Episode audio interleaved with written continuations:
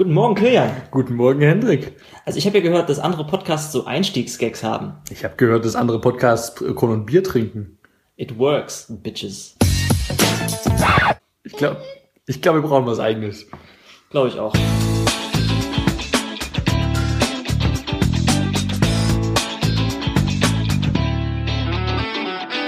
Wow, wir haben ein eigenes Intro. Wir haben es endlich geschafft. Yay, herzlichen Glückwunsch.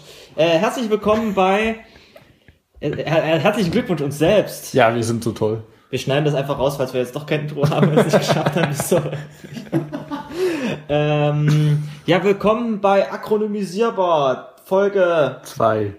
Ab wo zählen wir? Wir zählen ab null. Wir sind ab null. Das, sind wir Das heißt, es ist Folge 2, weil es ist die dritte Folge.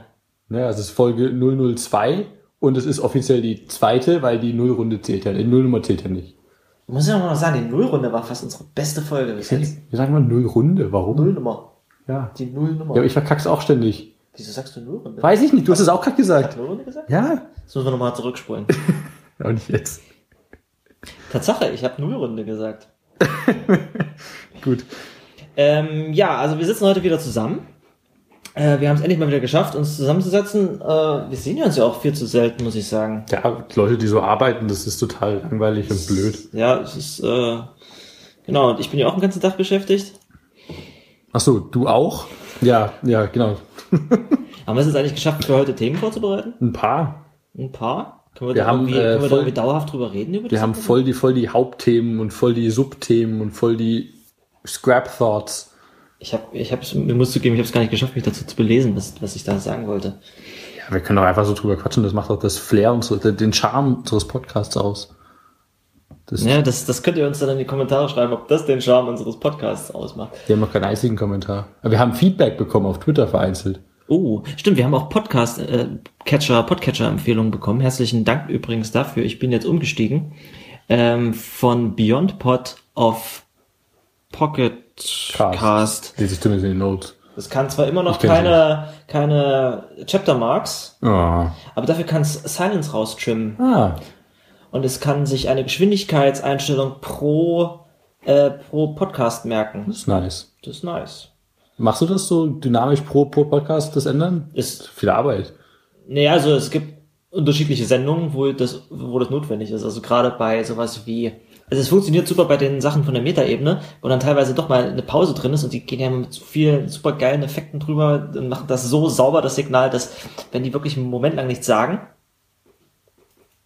dann ist da auch wirklich eine Runde nichts auf dem Kanal und dann denkst du für einen Moment, warte mal, äh, er hat jetzt mal mein Telefon ausgesetzt oder sowas und dann überlegst du, krieg ich gerade einen Anruf und dann reden sie weiter das voll Haben die auch wirklich so gute Mikros, dass man da nicht das Rauschen, was nach dem Reden dann ist, wenn das Reden aufhört, direkt ja aussetzt? Drüber. Aber das ist auch kein, kein Hintergrundrauschen beim Reden zu hören, das ist wirklich sauber. Das ist schön. Ja, ja, die Das- gehen mit dem Kompressor drüber. Das ist doch stark. Das macht, glaube ich, oh, also ist wahrscheinlich, vielleicht ist es bei uns mittlerweile auch so, wenn wir das durch äh, auf Phonic durchjagen. Möglich. Wirklich cooler Service übrigens. A- Aber dafür, ja, also für sowas ist es gut und für Podcasts, die wirklich langsam reden. Oh, das ist schlimm. Aber hast du eine globale Einstellung der Geschwindigkeit, passt es für einzelne Folgen dann an. Äh, Für einzelne äh, Podcasts passt du es dann Ja, an. du kannst sagen, hier, die- diese Geschwindigkeit, also wenn du so krass drauf bist wie du und das bei doppelter Geschwindigkeit alles hörst, dann kannst du sagen, hier für alle übernehmen oder Ja, es gibt kannst so sagen, einen, wo ich es nicht mache, aber alle anderen wird einfach. Es fehlt mir immer noch die Einstellung, dass das Ding merkt, wann Musik ist und wann nicht. Ah, das wäre so gut. Ich überspringe die Musik ja meistens, weil ich die einfach nicht auf doppelter Geschwindigkeit hören möchte und mir zu blöd ist. Hm.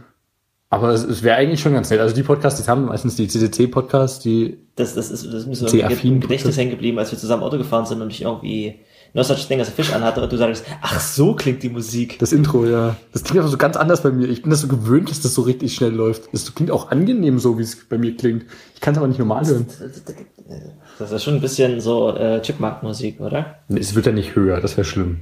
Ich habe bloß beschleunigt, nicht, nicht der Pitch mit angepasst. Äh, Der Pitch ist mit angepasst, oder wie ja immer wieder drum du es sehen möchtest. So, äh, wer, worüber wollen wir denn heute reden? Was gibt's denn bei dir so Neues? Äh, es ist die vorlesungsfreie Zeit, die, die in Anführungsstrichen Ferien für im Studentenleben. Das heißt, ich kümmere mich um eigenen Scheiß und nicht so sehr den Kram, den ich machen muss. Yes. Das ist die, die geilste Zeit. Ich habe mal wieder ein bisschen mit, mit, äh, mit, mit, mit meinen äh, Public Transport Bibliotheken rumgespielt, die ich vor einer Weile geschrieben habe. Stimmt, ich habe gesehen, du hast da so ein Meta-Repo rausgemacht. Äh, nicht ganz. Äh, ich habe ja mal so ein, ich wollte mal so ein, so ein Rapper schreiben. Äh, okay, ein bisschen ausholen. Äh, Dresden hat die DVB äh, und das läuft alles, also Dresdner Verkehrsbetriebe, das hängt ja alles im VVO-Netz mit drin. Und da habe ich mal ein paar Bibliotheken in verschiedenen Sprachen geschrieben, die deren äh, Schnittstellen rappen und dir die Möglichkeiten geben, da Abfahrten zu tracken und äh, Trips von A nach B zu planen und so weiter, was da alles geht. Und irgendwann habe ich das ein bisschen angekotzt und ich habe ein bisschen in die äh, Ferne geschaut, was noch so geht und da unter anderem diese Public Transport Library gefunden von diesem Andreas Schildbach, bekannt äh, hinter der Öffi-App für Android, die, die sehr, sehr stark verbreitet ist. Und die nimmt halt solche EVA-Schnittstellen zum Beispiel, wie sie auch von hier vorhanden sind oder anderswo oder auch andere Formate und rappt die eben komplett als Java-Library weg und es ist recht angenehm und ich hätte sowas gerne auch anderswo und dachte mir, das wäre doch ein cooler Use Case, das einfach in Rust zu rappen oder was ist einfach, also einfach in großen Anführungsstrichen, das äh, klein anzufangen und das mit äh, Rust anzugehen, damit man theoretisch, das war mein Wunschdenken, ich habe das nur ein bisschen jetzt mal drin rumgespielt, aber noch keinen äh, grünen Zweig gefunden, da eben eine C-Library rauskloppt, lib Public Transport oder was auch immer und das dann eben an anderen äh, Libraries wieder rappt, um das eben nur einmal die, die API-Spec reinzukloppen und ansonsten bloß da eben einen jeweils sprachspezifischen Rapper drum zu legen. Darüber hatten wir ja vor einer Weile schon mal drüber geredet, bloß halt mhm. halt in, in kleinerem. Aber ich wollte das eben noch ein bisschen größer machen und halt da zumindest mal dieses Public Transport GitHub Organization Dings angelegt. Und dann habe ich äh, eine Mail bekommen von äh, zwei Typen, äh, die ich sehr schätze, die in der Public Transport Szene äh, aktiv sind. Das ist äh, einmal dieser der Hürst, äh, Janis Redmann auf äh, der Hürst auf GitHub und Twitter und der Julius T, Juliuste, Julius T irgendwas, hab den Nachnamen vergessen der ähm, Schönen Gruß an Julius an der Stelle. wenn er das zufällig hören sollte. Das wäre cool. Viele Grüße an euch. Ähm, ihr macht coolen Scheiß. Ähm, die haben eben da, die setzen sich, beide Berliner setzen sich eine Weile schon damit auseinander und bauen da äh, krassen Kram, alles JavaScript und äh, sind beides äh, Leute, die mit meiner Meinung nach mit JavaScript viel zu viel Spaß haben. Ich finde es unfair, dass JavaScript oder gerade die Node-Menschen viel zu viel Spaß mit, mit ihrem Scheiß haben. Ich finde es unfair, dass in anderen Szenen nicht so, so aktiv cooler Scheiß gemacht wird wie bei denen. Wieso?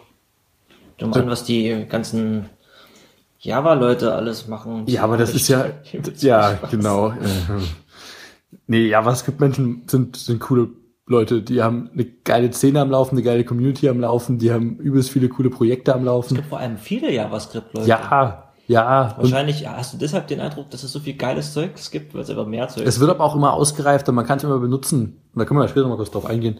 Ähm, jedenfalls haben die ein äh, Repo erstellt namens Friendly Public Transport Format und haben äh, gefragt, ob sie die GitHub Organization äh, damit für, benutzen können für, für Kram und haben das, äh, ich habe die beiden damit hinzugefügt, eingeladen, mein Repo erstmal rausgeschoben, bevor das äh, irgendwann mehr ist, bis es irgendwann mehr als ein Playground für mich sollte. Du hast deins wieder rausgeschoben. Ich habe mein Repo aus der Org rausgenommen und zu mir selbst übernommen und habe die, die machen da jetzt erstmal Spaß. Cool. Da ist jetzt so, ein, so, so eine feindliche Übernahme auf GitHub. Nix feindlich, voll freundlich. Ich sitze da jetzt bloß mit drin und fühle mich so ein bisschen. Aber es ist quasi der Inbegriff von Gentrifizierung, oder? Jemand macht was auf, andere Leute kommen an, sagen, hier ist aber schön, ja, dürfen wir hier auch, was? so als freundliche Nachbarn, und dann zieht derjenige, der es ursprünglich aufgemacht hat, raus. Ja, ich bin ja nicht raus, ich bin da drin und, und schau zu und, und äh, lese alles mit und finde es voll toll und freue mich Kannst daran. Kannst du dir die Repo-Miete noch leisten? Das ist ja ein bisschen so ein Name-Squatting, was ich gemacht habe. Public Transport ist schon ein sehr generischer Name. Ich meine, ich wollte auch ein generisches Projekt da reinschmeißen, aber das ist halt auch nirgendwo hingekommen. Und äh, das ist auf jeden Fall, haben die sich damit auseinandergesetzt, wie man äh, solche Schnittstellen von äh, ÖPNV-Betreibern eben ein sauberes Format schaffen kann, was weggeht von äh, dem Klassiker GTFS oder anderen Formaten, die, mhm. die es so gibt. Was nimmt die VVO? Äh, es gibt beim VVO tatsächlich vier verschiedene Schnittstellen, die, wo sie ihre Daten veröffentlichen. Die haben leider noch keine öffentlichen GTFS-Daten. Die geben GTFS-Daten an Google auf jeden Fall, weil auf Google Maps hast du ja eben äh, Daten und mhm. Google macht das eben nur, wenn du äh, wenn die GTFS bekommen bekannterweise, aber die haben noch ein paar andere verschiedene Schnittstellen, die habe ich auch alle, alle mal dokumentiert, was du mal von mir wolltest vor einer Weile. Ich habe ein, ein Repo erstellt, einfach nur namens VVO in meinem GitHub-Account. Äh, und da einfach mal die Schnittstellen, die ich kenne, dokumentiert, beziehungsweise fehlende Dokumentation stellenweise, aber mal zumindest alles zusammengeführt, was es für coole Libraries gibt, was es für coole, äh, für coolen Kram eben alles gibt. Apps und so weiter. Spielereien. Und die haben da auf jeden Fall dieses Friendly Public Transport Forum, machen die was, was echt cool ist und ich finde das großartig und äh, will das irgendwann mal irgendwo leben sehen. Das wäre wär wunderschön. Weil GTFS-Daten sind zwar cool und mächtig, aber es ist ein unglaublich hässliches Format. Es ist komplett CSV-basiert und äh, du kannst halt Scheiß machen, mit dem du Ausnahmen definierst und zum Beispiel der VB, die mal Vorreiter waren, äh, was öffentliche, öffentliche Verkehrsdaten angeht, also die, äh, der, was die Brandenburg auf jeden Fall, die, ähm, die, äh, wo wollte ich hin, die haben ja schon vor langer Zeit ihre Daten veröffentlicht, die sie eben anbieten. Und Open Data war da immer eine tolle Sache und alle fanden es toll. Du kannst ja sogar hier in der TU Dresden ähm, in Lehrveranstaltungen wie Informationsvisualisierung in der Informatik arbeitest du teilweise mit VBB-Daten, weil es einfach nichts Lokales gibt, mit dem du was machen kannst. Äh, liegt das immer noch daran, dass die VVO IP-Adressen aus dem Uninetz sperrt? Das ist so eine andere Geschichte. Da können wir gerne auch noch drauf eingehen. war witzig. Ja, wie kam es da dazu eigentlich überhaupt? Äh, ganz kurz, ganz kurz. Äh, der VBB macht aber bei GTFS zum Beispiel so, so Bullshit, dass die eben alles, was sie haben, als Ausnahmen definieren. Jede Linie steht als Ausnahme da drin. Und so haben die nicht anstelle von 20 Einträgen in der GTFS-Datei, von wegen die Linie fährt da und da um die und die Zeit, haben die 4 Millionen Ausnahmen da drin. Ja, was ist eine Ausnahme? Du kannst so, so äh, routenspezifische Ausnahmen, also Linie 4 fährt normalerweise da und da, aber an diesem einen Tag fährt die von da nach da. Und die haben halt alles so definiert, komplett. Und das äh, macht das halt noch, also das Format lässt es halt zu, was ja auch sinnvoll ist. Aber wenn die es nicht richtig nutzen, dann wird es einfach nur mühsam und scheiße. Ach ja. Wie es halt ist mit APIs, die kein Mensch richtig benutzt. Ja. Also du hast jetzt hier irgendwie eine Zusammenfassung, es gibt eine JavaScript-Implementierung. Du bist es bei den, bei den DVB-Libraries oder eine Python, eine Haskell, eine Swift, eine Ruby und eine Go, die in der gleichen Spalte stehen und eine Rust Library. Also bis auf zwei habe ich die alle geschrieben, also nicht mehr nur ich, sondern habe gerade bei der JavaScript-Variante viele, viele tolle Contributor äh, gefunden. Ja, die kann auch am meisten neben der Python-Variante. Die ähm, Python-Variante ist äh, recht witzig. Die das ist, Haskell kann bloß zwei Sachen. Ja, das Haskell hat so einen Liebhaber geschrieben. Ich kenne den leider noch nicht, würde gerne mit ihm quatschen. Der, ja. Die ist aber witzig, die ist echt cool. Und die Rust-Variante kommt ja sogar von dir. Die, die Haskell ist gefährlich, ne? Kann man süchtig werden. Ja, ist so eine schlimme Sprache. Einmal damit angefangen, kommst du nicht mehr los. Das ist halt so. leider sehr viel GHC drin. ja, es ist nicht so eine Gateway. Go kann am wenigsten äh, hier die Go-Implementierung. Ja, die, Go-Implementierung sollte auch nur für meinen Alfred-Workflow äh, dienen. Der ist auch verlinkt. Das, also. hast, da hast du relativ schnell die Lust dran verloren. Go ist eine witzige Sprache. Ich, ich gewinne gerade wieder so ein bisschen Lust daran, ohne was damit anzumachen. Ist eine witzige Sprache, aber ich komme nicht rein. Ich, mich stört zu viel in der Sprache. Mich stört vor allem so viel in dem Tooling. Aber das ist ein Thema für ein anderes Mal. Genau. Äh, das wäre sogar diese Friendly Public Transport Format, wenn wir unsere, äh, Schem unsere Schema vom letzten Mal beibehalten, unsere, unsere tolles geschaffenes äh, GitHub Star der Woche Rubrik Dings, dann wäre das da auf jeden Fall mein, mein erster GitHub Star der Woche. Das ist eher dein erster Shameless Self-Plug der Woche. Ja, aber das Friendly Public Transport Format habe ich ja nichts mit am Hut. Das ist ja nicht meins und das ist mein Star der Woche. Das ist dein Star der Woche. Ich, du hast mich bloß darauf äh, durch Rückfragen jetzt weiter drauf eingehen lassen, weshalb ich da noch den sehr shameless Self-Plug gemacht habe. Tut mir leid. Sehr schön, sehr schön. Also, GitHub Star der Woche muss ich jetzt auch einbringen. Ja, ist jetzt hack, hau her. Ähm, ich habe zwei und ich muss ganz ehrlich gestehen, dass ich die so gestartet habe, weil Freunde die gestartet haben und ich fand beide ziemlich geil. Ich habe aber gut. keine Zeit gehabt, die mir genau anzuschauen, was das macht. Das eine ist von einem Bekannten von mir, äh, Jan Lellis, das ist auch so ein äh, Ruby-Nerd in, aus, aus Berlin, glaube ich, zumindest der letzte Stand. Äh, hi Jan. Der hat eine Ruby-Library rausgebracht, die heißt Unibits. Und die visualisiert unterschiedliche Unicode-Encodings in, im Terminal, und zwar farbig. Ich spaßig. Es, es, es, sind ein Haufen bunte Tabellen. Ich glaube, das ist auch sein, äh, sein Steckenpferd ist bunten Text in Ruby auf der Konsole printen oder dass diese Paint Library, mit der der Farben auf der Konsole darstellt, ist auch von ihm und es ist sehr Richtig sowas. Das macht gutes Tooling aus, ja, finde ich. Ja, also bunter Text auf der Konsole ist aber wieder was Schönes. Das äh, so als eins. Und das andere, was rausgekommen ist, interessiert mich ja sehr viel Programmiersprache. Ein Kumpel hat das geliked. Äh, SIG oder ZIG. Also wie schreibt sich wieder Anfang von Buchstabiert sich wie? Z-I-G wie Zigarette. Is a, systems programming, is a systems programming language which prioritizes optimality, safety and readability. Safety Readability Check. Was ist Optimality? keine Ahnung, es ist versucht so, ähm, es, es, es liest sich ein bisschen wie eine Mischung aus, ich möchte jetzt keinem auf die Füße treten, aber es, es, es erinnert mich an manchen Stellen aus einer Mischung aus Go und Rust. Und es ist halt, du, du sollst in der Lage sein, C-Header direkt zu importieren und das äh, viel mehr habe ich mir zu der Sprache nicht angeguckt. Aber es liest sich sehr schön, die haben Iteratoren, die benutzen sehr viel äh, funktionales Method Chaining und allgemein ist die Sprache eigentlich ziemlich hübsch. Also sie haben sogar schon ein kleines Tetris darin geklont.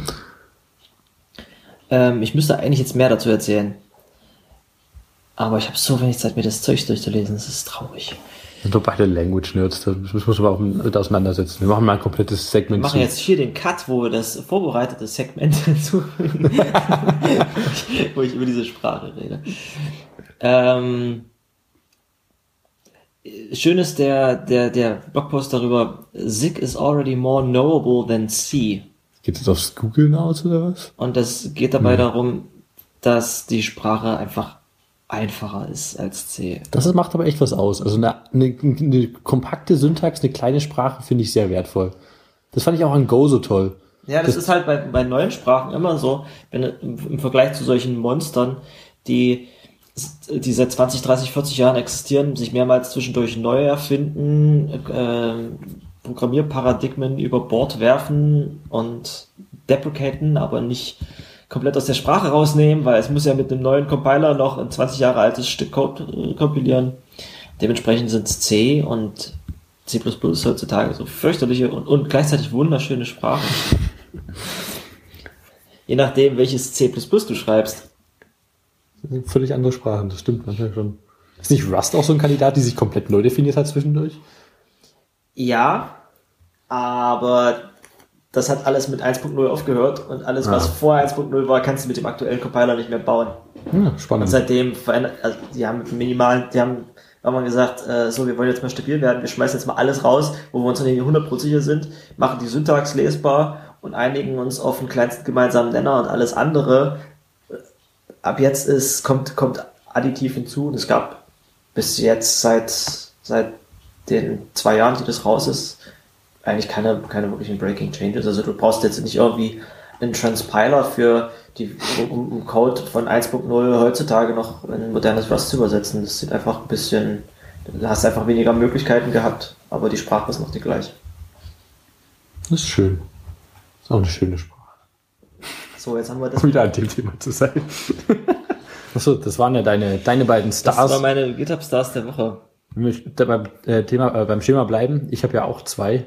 Dann habe ich als mein äh, letztes noch ein, ein wunderschönes Projekt. Das ist ein äh, wunderschönes kleines äh, Spaßprojekt. Nee, ich will, das ist gar kein Spaßprojekt. Das ist ein äh, JavaScript-Projekt und was mir wieder zeigt, dass die JavaScript-Leute viel zu viel Spaß haben, ist ein Skript, das äh, den äh, San Francisco, äh, da wo du halt hingehen kannst, um äh, Tiere zu adoptieren, äh, die, die, die Seite von denen auseinander nimmt und äh, nach Katzen scrapt und äh, ich weiß nicht genau, wo die die Daten hernehmen, aber der berechnet, äh, was die fetteste Katze ist, die die gerade im, im Anführungszeichen Angebot haben Ach, der fetteste und äh, gibt dir die fetteste, Link zur fettesten Katze, das Profil der fettesten Katze, damit du die adoptieren kannst, weil fette Katzen haben ein schweres Leben. Das Ganze Fat heißt Cat. Fattest Cat. Das ist wunderschön. Ich dachte Wie- wie erst, gesagt, das ja. wäre so ein, so ein Textausgabeprogramm. Ich habe es auch gedacht. Es haben ein paar Leute in meiner Timeline gestartet. Okay, Spaß, Spaß mit berühmtes, Cat. ein berühmtes Cut, was auf dem, auf dem Paint Gem von Jan Lelis basiert, ist LOLCat. Das ist das, was dein Text in Regenbogenfarben auf der Konsole ausgibt. Was habe ich auch mal genutzt, das ist toll. Aber ich muss gestehen, ich weiß nicht, wo da, was das für Daten verarbeitet im Hintergrund. Wahrscheinlich. Weil der vielleicht gibt haben die das Gewicht einfach mit dabei. ja, aber dann wäre es ja einfach. Aber der gibt halt so langsam aus Weighing Cat, Punkt, Punkt, Punkt, Weighing Cat, so und so, Weighing Cat, so. Hast du es mal ausgeführt? Macht er immer wieder. Wahrscheinlich steht es einfach, der, der führt das einfach, äh, die haben eine Angabe, die, die blöd ist. Ist irgendwie Bilderkennung dabei? Das glaub, nee, das, dafür, das sind 84 Zeilen JavaScript, das war's. Okay. Und das nutzt äh, keine Library, die danach aussieht. Das ist ja, als ob die einfach eine, eine Anzahl, vier Ounces umrechnen oder so. Ah, es benutzt Bluebird, sehr witzig. Bluebird ist toll. Musst du ja, wenn du aktuelles JavaScript schreiben willst, dann musst du Bluebird benutzen, habe ich das Gefühl. Ohne an Promises kommst du nicht mehr vorbei. Ähm, oder wenn du bugfreie Promises benutzen möchtest. Oh Gott, Promise, verpackte Promise Libraries klingt ja nach sehr viel Debugging-Spaß. Also, wir haben bloß neulich auf Arbeit einen Fall äh, seziert, wenn du ein bisschen hin und her sprichst zwischen nativen Code und JavaScript ähm, und das in eine Standard, in einen Standard-Promise aus Node.js reinwrappst, dann kriegst du Fälle, wo dein Code zwar läuft, aber die Tests nicht besteht. Es gibt Standard Promises. Das ist, naja, ein Promise, was im modernen JavaScript ES6 drin ist. Echt? Ich mach zu viel. Ich habe ja meine, meine wirkliche JavaScript-Zeit ist jetzt zwei Jahre her und da gab es sowas Es gibt nicht. Promises in Krasser JavaScript. Scheiß. Promising times. Aber, aber die wird es nicht mehr lange geben, weil bald gibt Oh. äh, Async Await und dann schreibst du den Ah. gleichen asynchronen Code und der sieht nicht mehr aus wie asynchroner das ist Code. aber schön. Async Await habe ich mir nur mal in C-Sharp angeschaut und da finde ich es tatsächlich echt hübsch. Aber das, das hat im Endeffekt den, die, die, die Auswirkung, dass du überall nur noch, dass du nur noch Async und Await vor, überall davor schreibst und dein Code dann einfach nicht mehr aussieht wie funktionaler Promise Code, sondern einfach nur noch wie Aber will man das nicht gerade haben? Weil gerade das Beschissene an solchen Ja, Code ist das sieht kacke aus und das dann- ist du behandelst sich kacke Fälle- maintain. Sorry. Du behandelst dann Fälle, äh, wo dein Promise fehlschlägt, plötzlich wie Exceptions und schreibst wieder try drumherum. Und das ist auch wieder das, was mich so ein bisschen da anwidert. Aber das ist, das finde ich gerade toll, weil in, mit wirklich den, den Language Nerd Circle hier es, komplett zu ziehen. es, hebt, es hebt wieder die Sprache rein. Ne? Also so ein Promise kannst du auch komplett in, in der Library implementieren. Async Await ist ein Sprachfeature. Ja, und das ist, ist wichtig. Und gerade in Swift haben wir das schöne Problem, dass äh, Apple halt ein, äh, ein schönes Error-Modell mit reingebaut hat in die Sprache, was tatsächlich echt wunderschön ist. Aber du kannst es halt absolut überhaupt nicht für asynchronen Kram nutzen. Das geht einfach nicht. Wie, es gibt, äh, in Swift gibt es Exceptions. In Swift gibt es, äh, die heißen Errors und die kannst du thrown und die kannst du catchen. Also verhalten sie sich wie Exceptions oder wie? Die sind essentiell Exceptions wie in anderen Sprachen, die heißen halt bloß Errors. Und die, die würden auch ein Level von äh, mehrere Levels überspringen oder so? Wenn, Die kannst du halt durchbabbeln, wenn du das meinst, wie du möchtest. Also äh, eine Funktion, die irgendwas ausführt, was einen Error throwt, muss, der muss man nicht ansehen, dass du das. Doch, das ist, äh, haben sie so gemacht. Du musst, der, der, zum Beispiel, wenn du eine Funktion hast, die throwen kann, dann musst du den, äh, du musst zumindest try davor schreiben. Und du Wenn hast du noch, nicht machst, dann, dann hast du einen Compile-Fehler. genau. So. Immerhin, das ist recht Immerhin. sauber, weil du kannst nämlich aus dem Weg gehen. Ja. Du musst sie entweder, kannst du, wenn du try einfach so schreibst, weiter hochbabbeln, dann musst du die Funktion, wo du es aufrufst, auch throwen können. Mhm. Du kannst try Fragezeichen hinschreiben, dann wird es einfach ein Optional, dann kriegst du ein Result oder nicht, wenn die throwt. Mhm. Oder du machst ein try Ausrufezeichen und dann crasht es im Falle von einem Error. Das ist recht schön, das finde ich sprachlich und taktisch auch echt nett, aber du kannst es halt absolut überhaupt nicht im asynchronen Code nutzen, weil du kannst asynchron halt nichts werfen. Überhaupt nicht. Und das ist total bescheuert.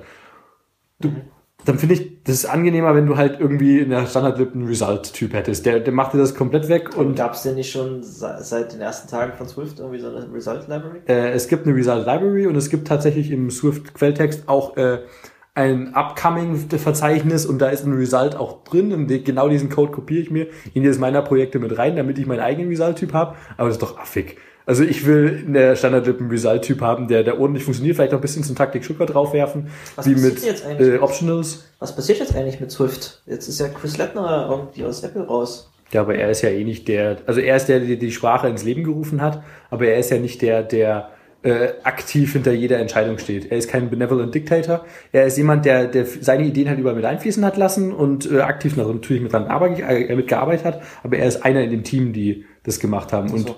Das sind, dieses Team ist auch immer noch da und er hat auch vollstes Vertrauen, äh, nicht so Merkel-mäßig, sondern ordentlich, dass das halt gut weitergeführt wird. Und unser Publikum rollt sich gerade auf dem Fußboden. Aber der, der wird auch weiterhin in der Community aktiv bleiben, nicht bei Apple, halt bei Tesla. ja, stimmt. Der ist jetzt zu Tesla gegangen und baut da jetzt irgendwie. Self-Driving Cars mit. Genau. Heißt es, dass die AI auf den Teslas dann äh, in Swift geschrieben Das ist in Podcast-Interviews mit ihm mit angemunkelt worden, aber das, äh, also es wäre höchst unwahrscheinlich meiner Meinung nach. Und äh, ich, er hatte, glaube ich, auch irgendwas in die Richtung gesagt.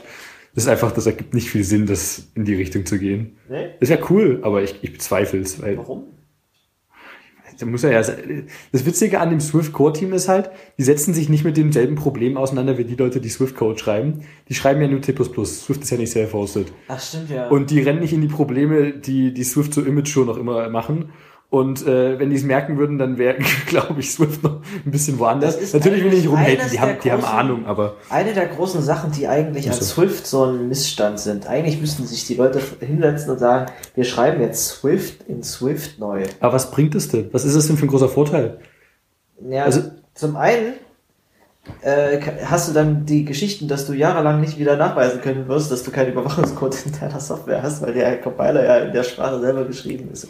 Wie ist diese Geschichte? Da gab es was für GCC, oder? Ähm, jetzt bin ich schlecht vorbereitet. Naja, du, du kannst, wenn, wenn, die, wenn du die, den Compiler brauchst, um den Compiler zu bauen, dann könnte ja irgend, dann, dann hast du ja tatsächlich so eine Mutter-Kind-Geschichte, die sich fortsetzt. Es gibt keinen anderen Code, der was damit zu tun hat. Und das, das könnte den Effekt haben, dass es irgendwann mal, also es könnte, es gibt, es gibt diese Verschwörungstheorie, dass es zum Beispiel bei GCC, GCC ist in C, C++ geschrieben und kompiliert C, C++ und der GCC wird, ist egal, der GCC wird mit GCC kompiliert. Es könnte irgendwann vor 20 Jahren, als GCC rauskam, mal eine Version von GCC ge gegeben haben. Eine, die den ersten GCC gebaut hat. Oder der erste Compiler, der den ersten GCC gebaut hat, mit dem dann alle anderen gebaut wurden. Könnte dort Schadcode eingeführt haben. Und diesen Schadcode führt der Compiler von sich in den nächsten Compiler mit ein und damit in alle anderen Programme. Und äh, du kannst es aber nicht wirklich nachweisen, weil es in dem Compiler so drin ist und jeder Code, äh, den du kompilierst, äh, enthält den Code und es gibt aber auch keinen anderen Compiler, äh, der den Compiler kompiliert. Ich glaube, diese GCC ist groß genug dafür, dass Leute da wahrscheinlich dann diverses Decompiling-Kram mal draufgeworfen und zumindest mal reinzuschauen. Und ich meine, so bestimmte Dinge würden auch auffallen. Also Random Network Cost kannst du vergessen. Geschichte ist wieder Sowas wäre wär Quatsch. Das ist absolut gefährlich. Aber ich meine, rein theoretisch möglich ist es, gar keine Frage. Also diese Geschichte ist gerade wieder gefährliches Halbwissen. Ich glaube, wir reden zu sehr durcheinander. Das ist nicht angenehm für den Hörer. Äh, Ich müsste diese Geschichte, ist wieder sowas, wo ich das mal nachschauen müsste. Bitte schreibt mir das mal in die Kommentare. Wie hieß denn diese, diese Verschwörungstheorie, dass Compiler, die self-hosted sind, äh, sich selbst mit über mit mit äh, Spy-Code spicken, spicken. Aber nichtsdestotrotz, gerade die Leute, die einen Compiler bauen, sollten sich mit den Schwachstellen des Compilers und der Sprache beschäftigen und es wäre dementsprechend nur konsequent, wenn sie sich hinsetzen würden und in ihrer eigenen Sprache den Compiler neu bauen würden, weil die sind diejenigen, die diese Sprache bauen und die schreiben den ganzen Tag Code in einer anderen Programmiersprache. Das ist halt wie, ja, das, das wäre schön, wenn die es halt machen würden, aber für mich gibt es diesen großen Mehrwertfaktor nicht. Ja, du sagst doch selber, dass das Swift ständig Es- abstürzt. Ja, es läuft halt nicht stabil, es läuft immer besser, es läuft dann nicht wunderschön. Und ich- persönlich wäre es für die ganzen Leute, die Swift schreiben, auch super toll, wenn die in den Compiler-Code reinschauen könnten und es natürlich viel besser verstehen können, als wenn da Unmengen an C++-Source liegen. Ich habe äh, tatsächlich äh, gestern Swift runtergeladen, Den Compiler. äh, den, den Source vom Compiler und äh, mal gebaut. Vier Stunden später war mein Rechner damit fertig. What? Hast du einen, hast du einen Release-Bild gemacht oder was? Nee, nee. Einfach nur, ich wollte, also ich weiß, ich muss mich nur damit auseinandersetzen. Mein Plan war, Der dass- baut LLVM mit, ne? natürlich. Hm, ja. Ich habe auch danach äh, mich gewundert, wo, die, wo der LLVM-Source plötzlich herkam, der in einem ganz anderen Verzeichnis auf meinem Rechner lag. Also im Parent Dir, aber das war witzig. Das ist auch mal eklig, wenn du ein Bildsystem hast, was, was Artefakte produziert, die nicht in dem Ordner liegen, wo, wo du angefangen hast zu bauen. Nee, das soll nicht sein. Aber das hat mich auch stark schockiert, dass das Ding halt, wie gesagt, äh, vier Stunden, knapp drei, also waren 3,7 Stunden genau zu sein, äh, dafür gebraucht hat, um äh, das zu bauen. Ich wollte tatsächlich mal, wir hatten im, im, im deutschen Swift Slack äh, gewitzelt drüber, dass es äh, spaßig wäre, äh, divers- diverse Keywords von Swift zu übersetzen ins Deutsche, also aus if ein Falls zu machen und so weiter. Und ich wollte einfach mal durchschauen, wie witzig und fucking umständlich das denn wäre. Wie, wie würde die Sprache dann heißen? Schwalbe. Ja. Naja, du müsstest eigentlich nur den, die Grammatik ändern, oder? Ja, es ist, es ist, das, nur stelle ich mir halt, ich stelle es mir einfach vor, aber es ist höchstwahrscheinlich nicht mal andersweise so einfach. Na, äh, je nachdem, mit welchen Tools die Compilerbauer arbeiten, hast du irgendwo eine Grammatikdatei rumliegen. Ja, und ich muss wahrscheinlich äh, alle Tests, die noch mit drin liegen, entweder entfernen, auskommentieren und sonst wie, weil sonst geht der Bild nicht durch. ja, du solltest dann halt gleich Transpiler dafür bauen. Äh, es wäre cool, also ich würde mich, ich würde mich tierisch freuen, wenn ich auch nur ein Keyword aber, finde. aber wenn du nur Keywords übersetzt, dann könntest, könnte Ich dein dachte, ich- Transpiler tatsächlich ein, ein, eine Regular Expression sein. Fast. das, ich, ich dachte mir auch, gehe ich es einfach an, gehe ich es äh, schlimmer an. Es wäre witzig auf jeden Fall. Und ich setze mich damit aus, auf jeden Fall noch auseinander und äh, das wäre cool, wenn ich da auch nur an einer Stelle einen winzig kleinen Erfolg hinbekomme. Das ist so das, worüber sich die Leute bei Rust die ganze Zeit beschweren, dass Move ein Keyword der Sprache ist. Das Okay. heißt, wenn du damit ein Spiel machst, kannst du damit keine Moves beschreiben. Das kannst du. Und kannst witzigerweise, wenn du in den Co Compiler-Code reinguckst, dann dürfen die halt die ganzen Sachen, die so Selbstreferencing sind, äh, das hast du auch bei anderen Compilern, siehst du, das dürfen sie halt nicht mit den gleichen Namen benennen. Also wenn, wenn jetzt ein Stück Compiler sich mit Klassen auseinandersetzt, dann darf die, darf, darf das Ding nicht Class heißen, dann muss es Class mit K Oh, heißen. ich hasse das. Und die ganzen Types, alles was sich auf Types bezieht, heißt im Compiler TY. Mhm. Und, Was natürlich auch wunderschöne Stellen zu finden, und, es- und so weiter und so fort. Ja, das ist, das ist Also in Swift kannst du es zumindest umgehen, indem du Backticks drumherum packst. Also wenn ich eine Property von meinem Typen äh, Type nennen möchte, dann meckert mir der Compiler oder ich nehme halt einfach Backticks drumherum und dann kann ich so nennen. Das finde ich sehr Das- angenehm. Das stimmt. Äh, äh, Swift hat sehr viel mehr Syntax als Ja, Rust. ja. Mit, die nehmen- machen sich, ich habe das Gefühl, die reißen sich den Arsch auf, eine viel größere Sprache zu bauen, als notwendig wäre. Und das macht halt das ganze Ökosystem viel instabiler, aber schöner zum Nutzen. Also sie wollen eine wunderschöne Sprache bauen. Ich weiß immer nicht, ob es schön ist, wenn man wenn man einfach eine komplexe Sprache macht oder wenn man Sachen Teil ja einer Sprache macht. Ich bin komplex. auch nicht so ein großer Freund von, von, von Operatoren oder von Du hast ja nicht, nicht viel, du kannst natürlich eigene Operatoren definieren und dafür gibt es Gab es Leute, die finden das toll und gab's hassen nicht irgendwie äh, Badges für GitHub-Repos, wo, sie sich, wo sich Leute damit gerühmt haben, dass diese Library keine eigenen Operatoren definiert? Ja, wollte ich bei mir auch mal reinschmeißen, weil ich- erst eine Library sollte sowas niemals tun. Finde ich schrecklich. Ja, aber für Libraries ist das gedacht, wenn du einen Typen hast und dann darauf eine Operation ausführen willst, wo machst du sowas sonst? Also für, für eine Executable, für eine App, was auch immer, kann ich es gerne mehr einbauen, wenn ich da zur Vereinfachung irgendwas brauche, wenn ich der Endkonsument schon bin. Aber ich will nicht, dass sowas in einer, in einer Library ist. Ich will nicht, wenn ich mir Code reinziehe, wenn die Library das intern nutzt, gerne. Haut das rein. Aber äh, Internal äh, Operators gehen in Swift, äh, soweit ich weiß, noch nicht. Ist geplant, habe ich mal gelesen irgendwo. Internal Operator. Also so ein Private Operator letztendlich. Dass der. Es ist halt witzig. Es ist ein witziges Konzept, ich aber. habe ich hab für die Vorbereitung dieser Sendung noch ein bisschen Zeit investiert und wollte äh, bei, bei methodisch inkorrekt gibt's ja Musik, Musik der Woche, und dann haben sie irgendwie ähm, irgendwelche nerdigen Covers von Pop-Songs, geil. die, die sich dann auf Biologie, Chemie, Physik beziehen. Ich hatte eine schöne Idee für was, vielleicht können wir das hin und her schneiden. Und zwar von Sade. Move Operator. Geil. Gotta implement the move operator. aber du machst das, äh, du spielst das.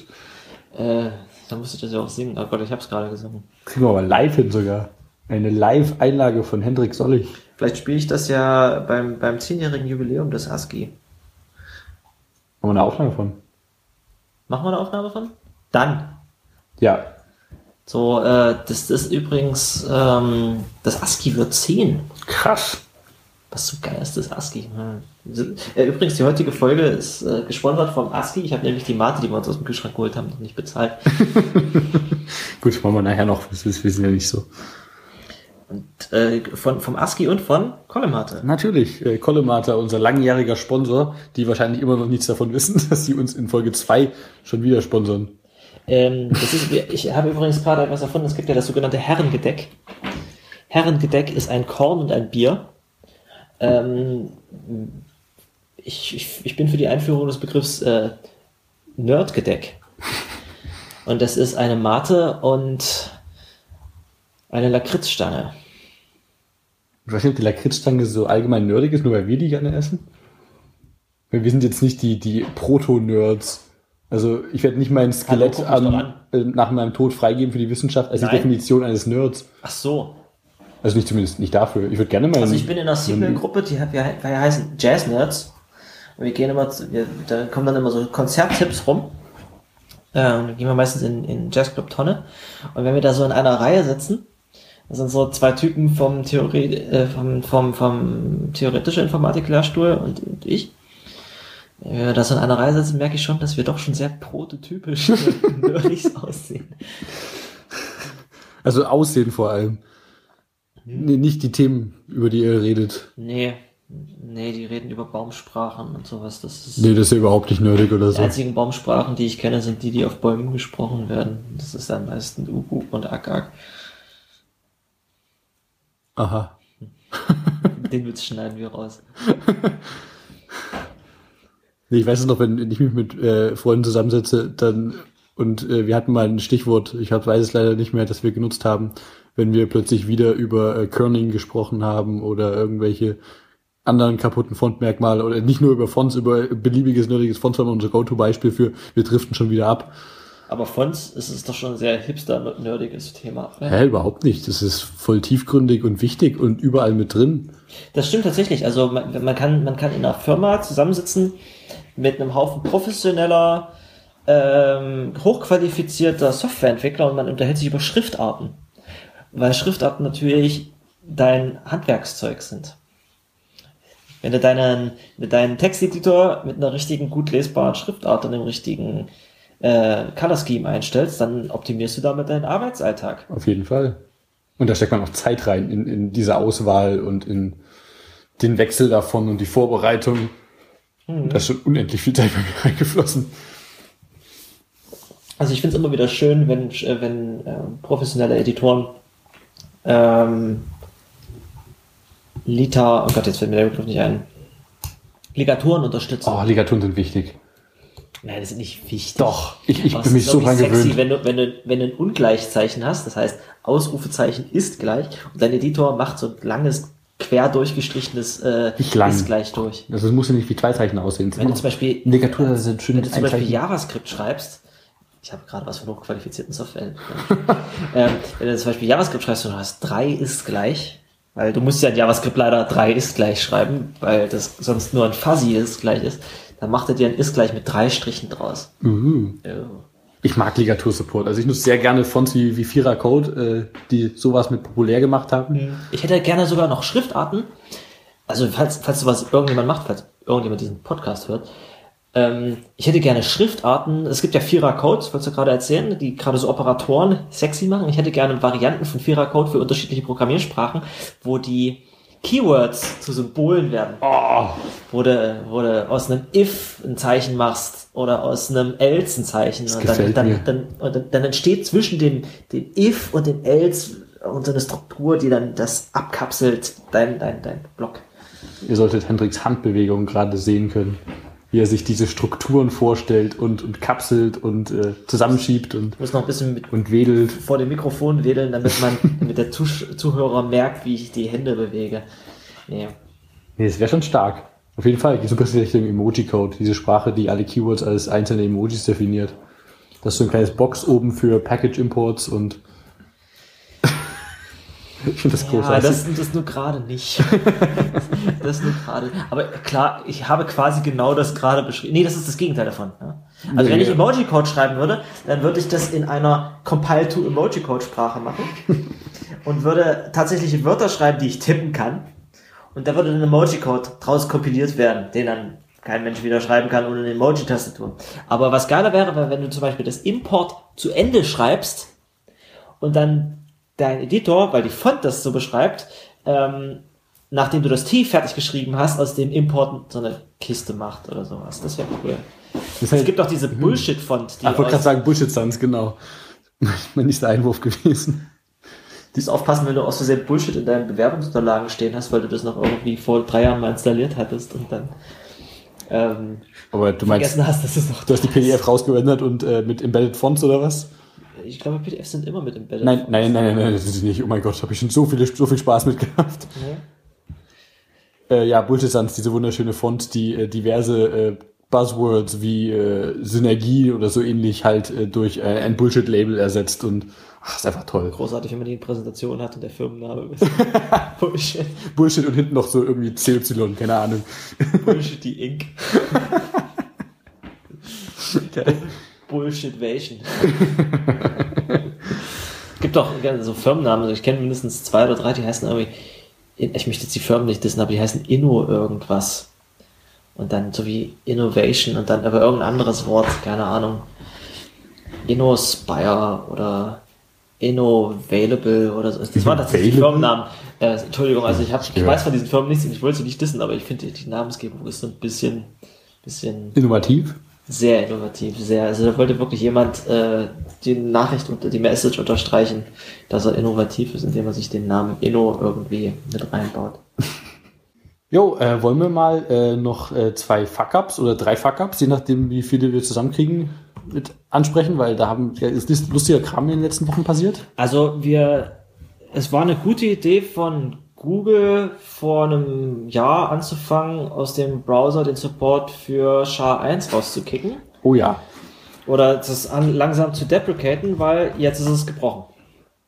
Äh, aber ich meine, also die haben die erste Collision mit PDFs hinbekommen oder irgendwas war da. Ähm, Aber das die war- Aussage war, man kann die Technik benutzen, um halt weitere Collisions damit herzustellen. Und es gibt jetzt, ich sehe jetzt immer wieder Skripte. Dieses Skript, dieses ist ein animiertes, animiertes GIF. Das zeigt sein eigenes, äh, seinen eigenen SHA-1-Hash an.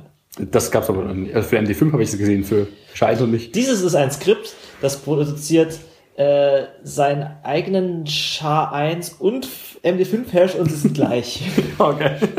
Das ist wunderschön, so, sowas ist toll. Also am, am, am schönsten fand ich eigentlich die, also äh, für die Leute, die bis jetzt durchgehalten haben und trotzdem nicht wissen, was SHA-1 und MD5 sind, das sind Hash-Algorithmen. Um es kurz zu sagen, ein Hash-Algorithmus ist ein Algorithmus, der aus einer beliebigen Menge Daten eine feste Länge äh, zufällig aussehende Zahlenstruktur macht, die dadurch vergleichbar ist und, und eine Aussage über die Echtheit eines Dokuments machen kann. Wenn ich etwas runterlade und mir wird gesagt, wenn ich das runtergeladen habe, werde ich diese SHA-1-Summe oder MD5-Summe daraus generieren können und ich kann das, dann hat sich von, von der Übertragung bis zu mir ähm, an dem Dokument nichts verändert.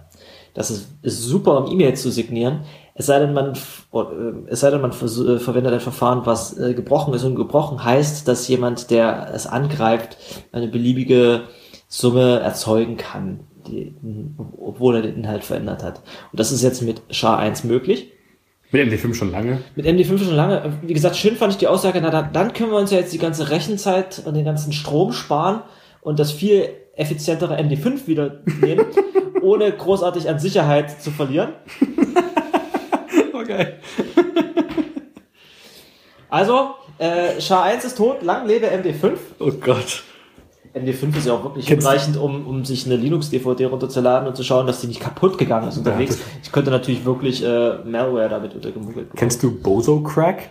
Nein. Das ist ein Ruby Gem, mit dem kannst du MD5 cracken. Aber ich fand die Implementierung so großartig. Was der macht, ist, äh, du gibst ihm einen Hash und der versucht äh, rauszufinden, was der gehashte String ist oder was auch immer eben reinkam, um den Hash zu generieren.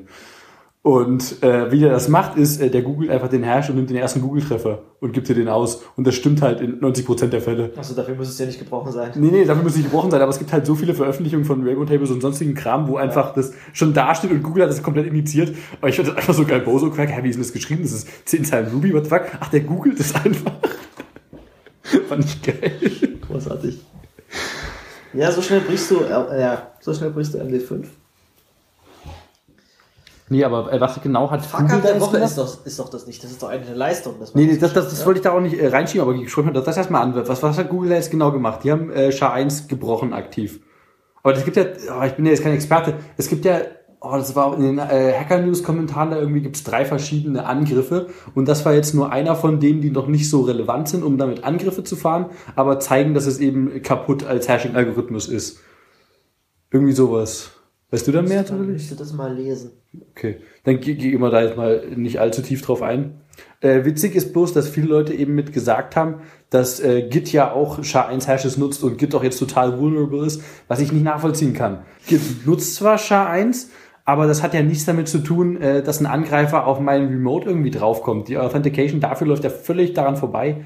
Der, Nee. kommt, der kann ja nichts äh, da hinschieben, wenn ich, keine Ahnung, GitHub nutze als Remote und Nee, aber du kannst jetzt Commits generieren, die sich verändert haben und die aber den gleichen Commit-Hash wie andere Commits haben und dementsprechend kannst du die in eine komplette Entwicklungshistory von einem, von einem Git-Repo irgendwo mittendrin reinschreiben und das gesamte aber da brauche ich trotzdem als Angreifer schon Zugang. Äh, irgendwie. Ja, ja, ja, ja, ja. Okay. Also das ist vorausgesetzt. Aber du kannst jetzt ähm, einzelne Commits, wenn du das hinkriegst, einzelne Commits in einem in, einer, in der History von einem von einem Repo austauschen Das stimmt, okay. und den Leuten Code untermogeln. Ja, das kriegt ja auch keiner mit. Wer, wer, wer schaut denn seine History so durch äh, regelmäßig an? Und mein Git selber würde das ja nicht als, als irgendwie markieren, als fraudulent sonst was, sondern hey, ja, sieht, der Baum sieht super aus. Okay, das ist recht valide. Aber bei Git kann man den, den Hash-Algorithmus ja auch austauschen. Das Halt, halt nicht rückwirkend, aber ist halt die Frage, wie, wie gut sowas geht. Da hat sich äh, Linus Torvalds ja auch schon äh, zu geäußert auf äh, Mailinglisten, aber da habe ich mich auch nicht so auseinandergesetzt. es ist so einfach, wie ich es gerade beschrieben habe, ist es nicht. Äh, weil die, die Hashes basieren natürlich immer auch auf der auf den Dateien, auf allen Dateien und äh, ein Commit-Hash basiert, äh, nimmt nicht nur einfach den vorherigen Commit-Hash, sondern jeder Commit-Hash nimmt den gesamten Dateiinhalt ähm, des Repos. Das heißt, du müsstest das für jeden darauf folgenden Commit auch machen. Ich dachte, die herrschen immer die aktuellen Themen. Das erklärt auch, warum ein äh, Commit in der Facebook-Code-Basis 20 Minuten dauert. Die haben ja so komische Superbuilds. Äh, du meinst so Mono-Repos? Mono-Repos. Facebook äh, und Google sind so die beiden Kandidaten, die, die komplett alles an Produkten, was sie haben, in einem Repo liegen haben. Mhm. So, an dieser Stelle äh, meldet sich eine Stimme aus dem Off. ähm, und zwar haben wir einen Gast heute eingeladen. Den, eigentlich müsste man die Gäste ganz am Anfang vorstellen, aber es, plötzlich, plötzlich betritt ähm, Steiger den Raum. Hi Steiger. Hallo, hi Steiger. Hey. So, du möchtest was, du möchtest uns korrigieren. Ja, ähm, mir ist diese Diskussion auf Hacker News auch aufgefallen, äh, in, der, in der sich Linus geäußert hat. Und äh, um, wo es um die SHA-1 Hashes in Git geht. Und dort wurde ein Verfahren skizziert, ähm, wie man das austauschen könnte. Und das, das Problem ist ja dann immer noch, wenn man dem Git äh, Daten unterjubelt, die es nicht auseinanderhalten kann, weil der Git, äh, der SHA-1-Hash identisch ist, dann muss es das ja auch noch verteilen. Und das könnte ich ja nur noch mit einem Force-Push zum Beispiel erzwingen. Aber wenn ich das quasi nicht auf, die, auf das zentrale Repo, wo ist das zentrale Repo bei Git, mhm. äh, wenn ich es dort nicht hinbekomme, dann verteilt sich das ja nicht weiter. Also, ja, aber du könntest einen Angriff äh, skizzieren, wo du dich bei jemandem in eine, in eine Verbindung injectest, dass du zum Beispiel, ich pulle mir jetzt oder ich klone mir ein Repo initial von GitHub, dann hat irgendjemand in meinem System andere äh, Keys für, äh, untergemogelt und ich verbinde mich nicht direkt mit GitHub, sondern werde geman in the middle und klone mir dann ein Repo oder pulle auf ein Repo drauf, was ich schon habe, äh, neue Commits, wo dann plötzlich Schadcode drin ist und ich merk's nicht, weil ich mir ein funktionierendes Repo geklont habe, was eventuell hinterher sogar, ich weiß nicht, ob ich danach von dem Original nochmal drauf klonen können müsste, aber auf die Art und Weise könntest du das machen. Du kannst es natürlich nicht einfach so hochladen. Es könnte natürlich irgendeiner morgen bei GitHub einbrechen und in den Linux-Kernel, der nicht von GitHub verteilt wird, aber äh, in irgendwelche populären äh, Softwareprojekte äh, Code injecten auf die Art und Weise. Ja, also da gibt es auf jeden Fall noch viel mehr Projekte und ähm, das praktische Resümee dieser Diskussion, zumindest wie es mir äh, aufgefallen war, ist, dass man ja dem Entwickler viel einfacher ein bisschen Geld zuschanzen könnte und der implementiert einfach dieses Backdoor in dem Code und pusht den regulär, als dass man mehrere tausend CPU-Stunden darauf verwendet, äh, irgendwie den Code dort reinzuschmuggeln. Also du könntest die, die, die Familie des äh, Entwicklers entführen. Gehalten wir praktisch fest, es geht äh, auf klassische Angriffsmöglichkeiten. Also Angriffe sind technisch gesehen möglich, aber würden sich nicht in dem Maße lohnen, wie einfach mit einer, im, dem XKCD-Beispiel äh, folgen, mit einer Brechstange hinter dem Entwickler zu stehen, dem anzudrohen, ihm einen über den Schädel zu ziehen, wenn er nicht jetzt äh, hier den, den Scheiß macht. Ich habe ein Angebot, ich mache dir ein Angebot, was du nicht ablehnen kannst. Entweder kommen deine Finger oder dein Gehirn auf die Tastatur. Solltest Briefe schreiben. Ja, also was machen wir dagegen? Äh, man kann bei Git übrigens seine Commits auch signieren. Das mache ich immer. Signiert das, äh, macht das einen eigenen Hash über den Code? Oder signiert das nur den Hash, den es schon gibt? Das weiß ich nicht. Das kann ich dir leider nicht sagen. Aber Wenn es nur den Code, den, den, den Commit hasht, äh, den, den Hash signiert, den es schon gibt, dann hast du nichts gewonnen davon. Das müsste man mal Das stimmt. Nee, ich habe mir angewöhnt, meine Commits immer zu signieren. Also nicht den Sign-Off-Feature zu nutzen, den keiner nutzt außerhalb vom Linux-Kernel, mhm. sondern äh, Commits zu signieren. Musst du dann jedes Mal irgendwie deinen dein Passphrase eingeben? Wenn du der, der wird äh, persistiert, äh, frag mich nicht wo. Ich hoffe in meiner Keychain oder im äh, sonstigen weitigen Credential Manager. Mhm. Auf jeden Fall muss ich die nicht jedes Mal eingeben. Aber in äh, einer Organisation, in der ich auf GitHub äh, tätig bin, slash war, wo das mal spaßenshalber, ich meine, du kannst ja als Committer angeben, warum immer du möchtest, äh, einfach mal Name von dem anders, E-Mail-Adresse von dem anders, von der du weißt, dass die auf GitHub bei dem anderen hinterlegt ist und du pushst die Chain, das sieht halt so aus, ob der andere hier irgendwelchen Spaß committed ja, hat. Äh, Git der identifiziert sich, identifiziert dich nur anhand deiner E-Mail-Adresse und des Namens, der in deiner Konto Genau, und, und GitHub macht halt dann, matcht die E-Mail-Adresse auf die, das Benutzerkonto. Also du kannst halt dann direkt mit dem zu tun, als ob dieser GitHub-User äh, woanders irgendwas Spaß committed hat. Und, äh, wenn Herrlich, wenn du gemeinsam mit Leuten an Projekten arbeitest und nicht weißt, wer von den fünf Kollegen da diesen Commit gemacht hat, weil die ihre Git-Config nicht richtig gemacht haben. Oder halt von zehn verschiedenen äh, Rechnern äh, coden und auf einem halt verkackt haben und da halt sonst wie Rechnername.local steht statt einer E-Mail-Adresse. Oder von, von drei unterschiedlichen Rechnern committen und von, auf jedem jemand anders sind, weil oh. sie überall sortieren eine andere E-Mail-Adresse. das nervt unheimlich. Also ich Ah, nee. Und so fünf Autoren, hä, habe ich nur so zwei Leute dran tätig? Ja. Hm, genau. Ich habe jetzt meinen äh, GPG-Key mal aktualisiert. Ich habe den noch nicht, meinen alten noch nicht revoked. Hast du das Revocation Certificate oder hast du den Private Key noch vom alten? Ja, ja, ja. Äh, immerhin das, okay. Ich, äh, was mich echt ankotzt an GPG ist, dass es so scheiße unpraktisch ist. also du musst googeln, um rauszufinden, wie du deinen Key, wie, so, wie du so ein Zertifikat erzeugst. Du musst äh, dann auf unterschiedliche verteilen sich Keychain, äh, da tauschen sich diese Key-Server alle untereinander aus. Also hoffentlich, aber manche, die meisten auf jeden Fall. Bei allen sicher nicht, aber die meisten. Ja, und dann habe ich geschaut, ob ich mich jetzt komplett Keybase.io hingebe. Bitte nicht dein Private Key dort hochladen. Nee, aber der Client ist mittlerweile auch einen, ein GPG, ein PGP Key-Verwaltungstool geworden. Das heißt, du gibst dem deinen Private Key zum, zur Verwaltung und signierst dann mit dem Tool und es benutzt nicht die original GNU PG Toolchain auf deinem Rechner mehr. Ich habe da, ich habe, ich bin da bis zum Haare raufgekommen, dass ich dem Ding nicht beibringen konnte. Da hat mal meinen neuen äh, veröffentliche mal meinen neuen PubKey. Übrigens, hier ist nur der PubKey. Nimm nur den PubKey. Veröffentliche bitte meinen PubKey. Das war's. Ich möchte hier bitte ein Feld, wo ich es reinpasten kann. Das ist alles. Dankeschön. Nee, macht er nicht. Der nimmt das jetzt, das Tool möchte das annehmen und verwalten. Der möchte, dass du den freistellst. Der möchte das Tool dein, dein Private Key verwalten dürfen. Dann lädst du nur deinen PubKey hoch. aber dann musstest du dem Tool irgendwann mal deinen Private Key so geben. Und da kriegst du schon so ein bisschen Zähne- Zähneknirschen, wenn du das machst. Also ich hab dann, ich war kurz davor, ich habe dann auf Twitter gepostet, also es war, es war ein Tr Trumpianischer Rage-Post von mir. Äh, ist, ist, äh, was habe ich da gemacht? Also ich schäme mich so ein bisschen dafür. Ist Keybase.io still relevant today? Oh, Dann gleich Antwort bekommen, ja, die werden ja immer die beliebter. werden langsam relevant, ja. Aber äh, die, die haben ja auch coole Features, aber das ging mir so ein bisschen auf den Keks. Also ich hätte gerne das, das ich habe es ja auch eine Weile nicht benutzt. Das alte Tool, was ich von denen hatte, die, äh, wurde nicht mehr akzeptiert. Dann musste mir das neue Tool installieren. Also meinen Key zu aktualisieren, muss ich dem Tool kurzzeitig meinen Private Key geben. Okay, das ist weird. Ich muss sagen, ich bin ganz glücklich mit den GPG-Tools, die es für Mac gibt. Ich äh, nutze ausschließlich die GUI darüber für GPG-Dinge. Die kann auch alles, was ich haben möchte. Die kann signieren, die Basiert kann. das auf GNU-PG? Das ba- basiert auf der äh, Toolchain auf jeden Fall. Und die sind da auch recht aktiv dahinter. Immer wenn ein neues macOS rauskommt, muss man immer ein paar Wochen warten, bis äh, das äh, wieder sich in Mail-App integriert hat. Aber ansonsten ist es echt super Zeug und von klasse Leuten. Aber ich bin auch sehr glücklich mit Keybase, muss ich sagen. Also die, die CLI nutze ich selten, also so gut wie gar nicht mehr. Äh, und Die ist mittlerweile in Go geschrieben. ja, das ist schon eine Weile. Aber das machen irgendwie alle, die sich von irgendwas von sich halten. Ich weiß nicht wieso.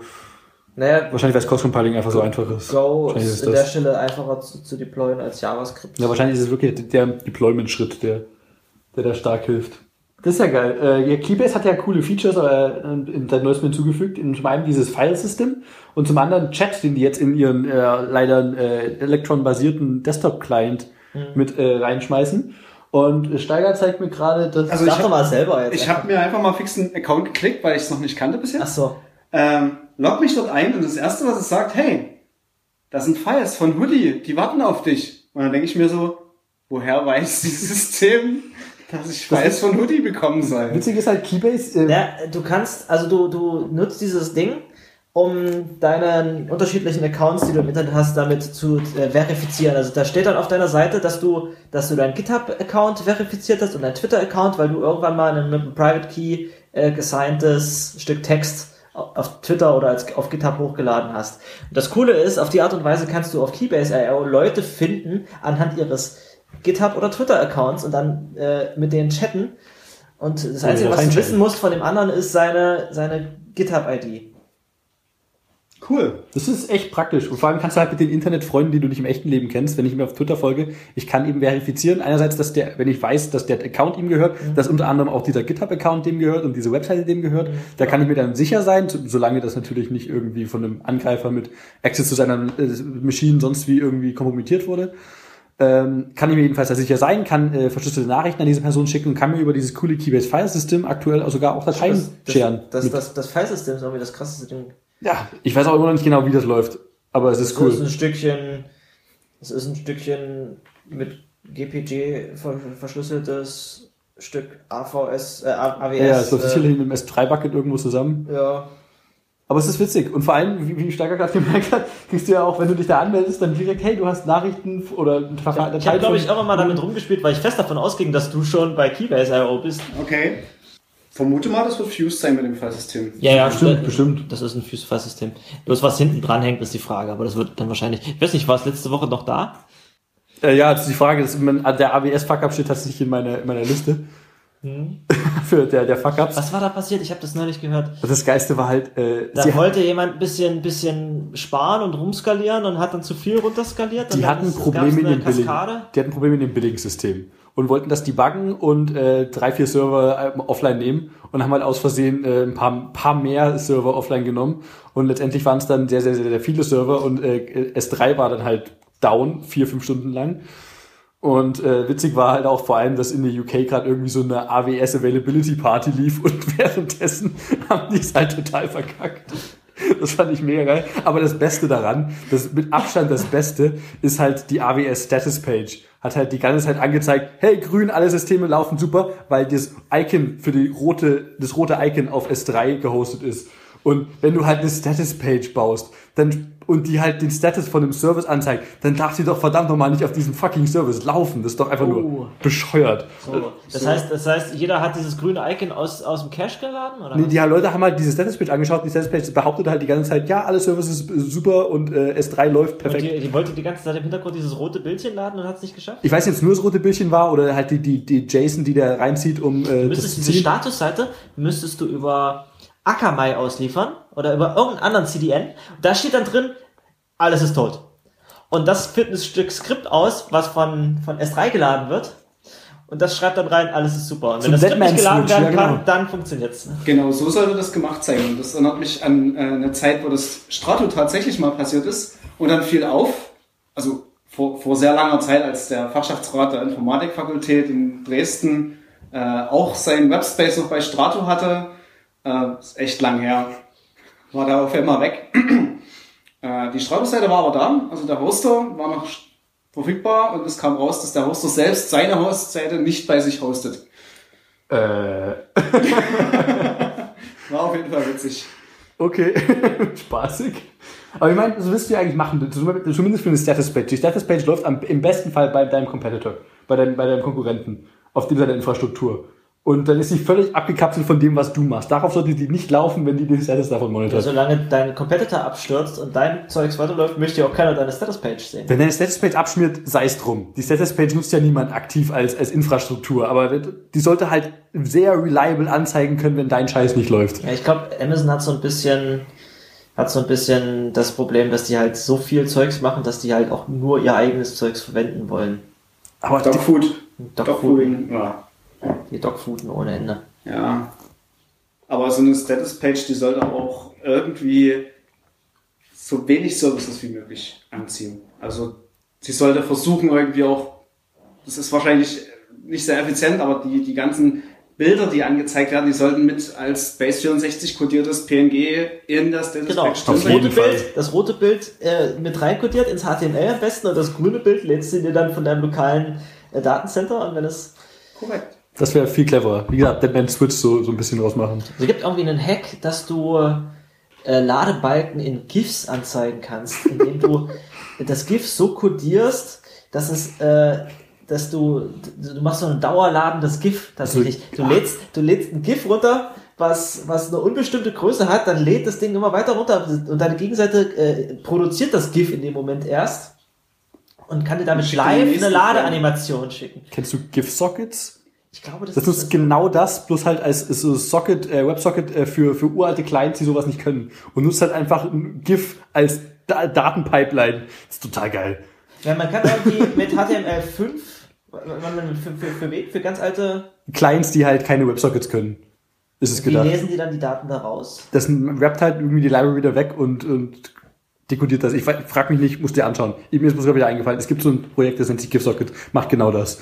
Ja, du kannst irgendwie äh, Skripte in JavaScript in Bilder codieren und dann mit, äh, mit dem Image-Tag oder mit dem Canvas-Tag dann wieder rauslesen, Pixel für Pixel. Ja, da viele Grüße an Johannes Kliemann, der hatte mal eine witzige Library geschrieben. JavaScript in äh, Bilder packen und du embeddest das Bild in eine Seite und das JavaScript gleich mit im Bild, ohne dass du halt aktiv JavaScript embeddest, was halt auch äh, Angriffspunkt für, für diversen Spaß eben mit Und dann musst du aber trotzdem ein Stück Skript zum Laden des anderen Skripts aus dem Bild mit einbetten, oder wie? Da muss ich tatsächlich wieder passen.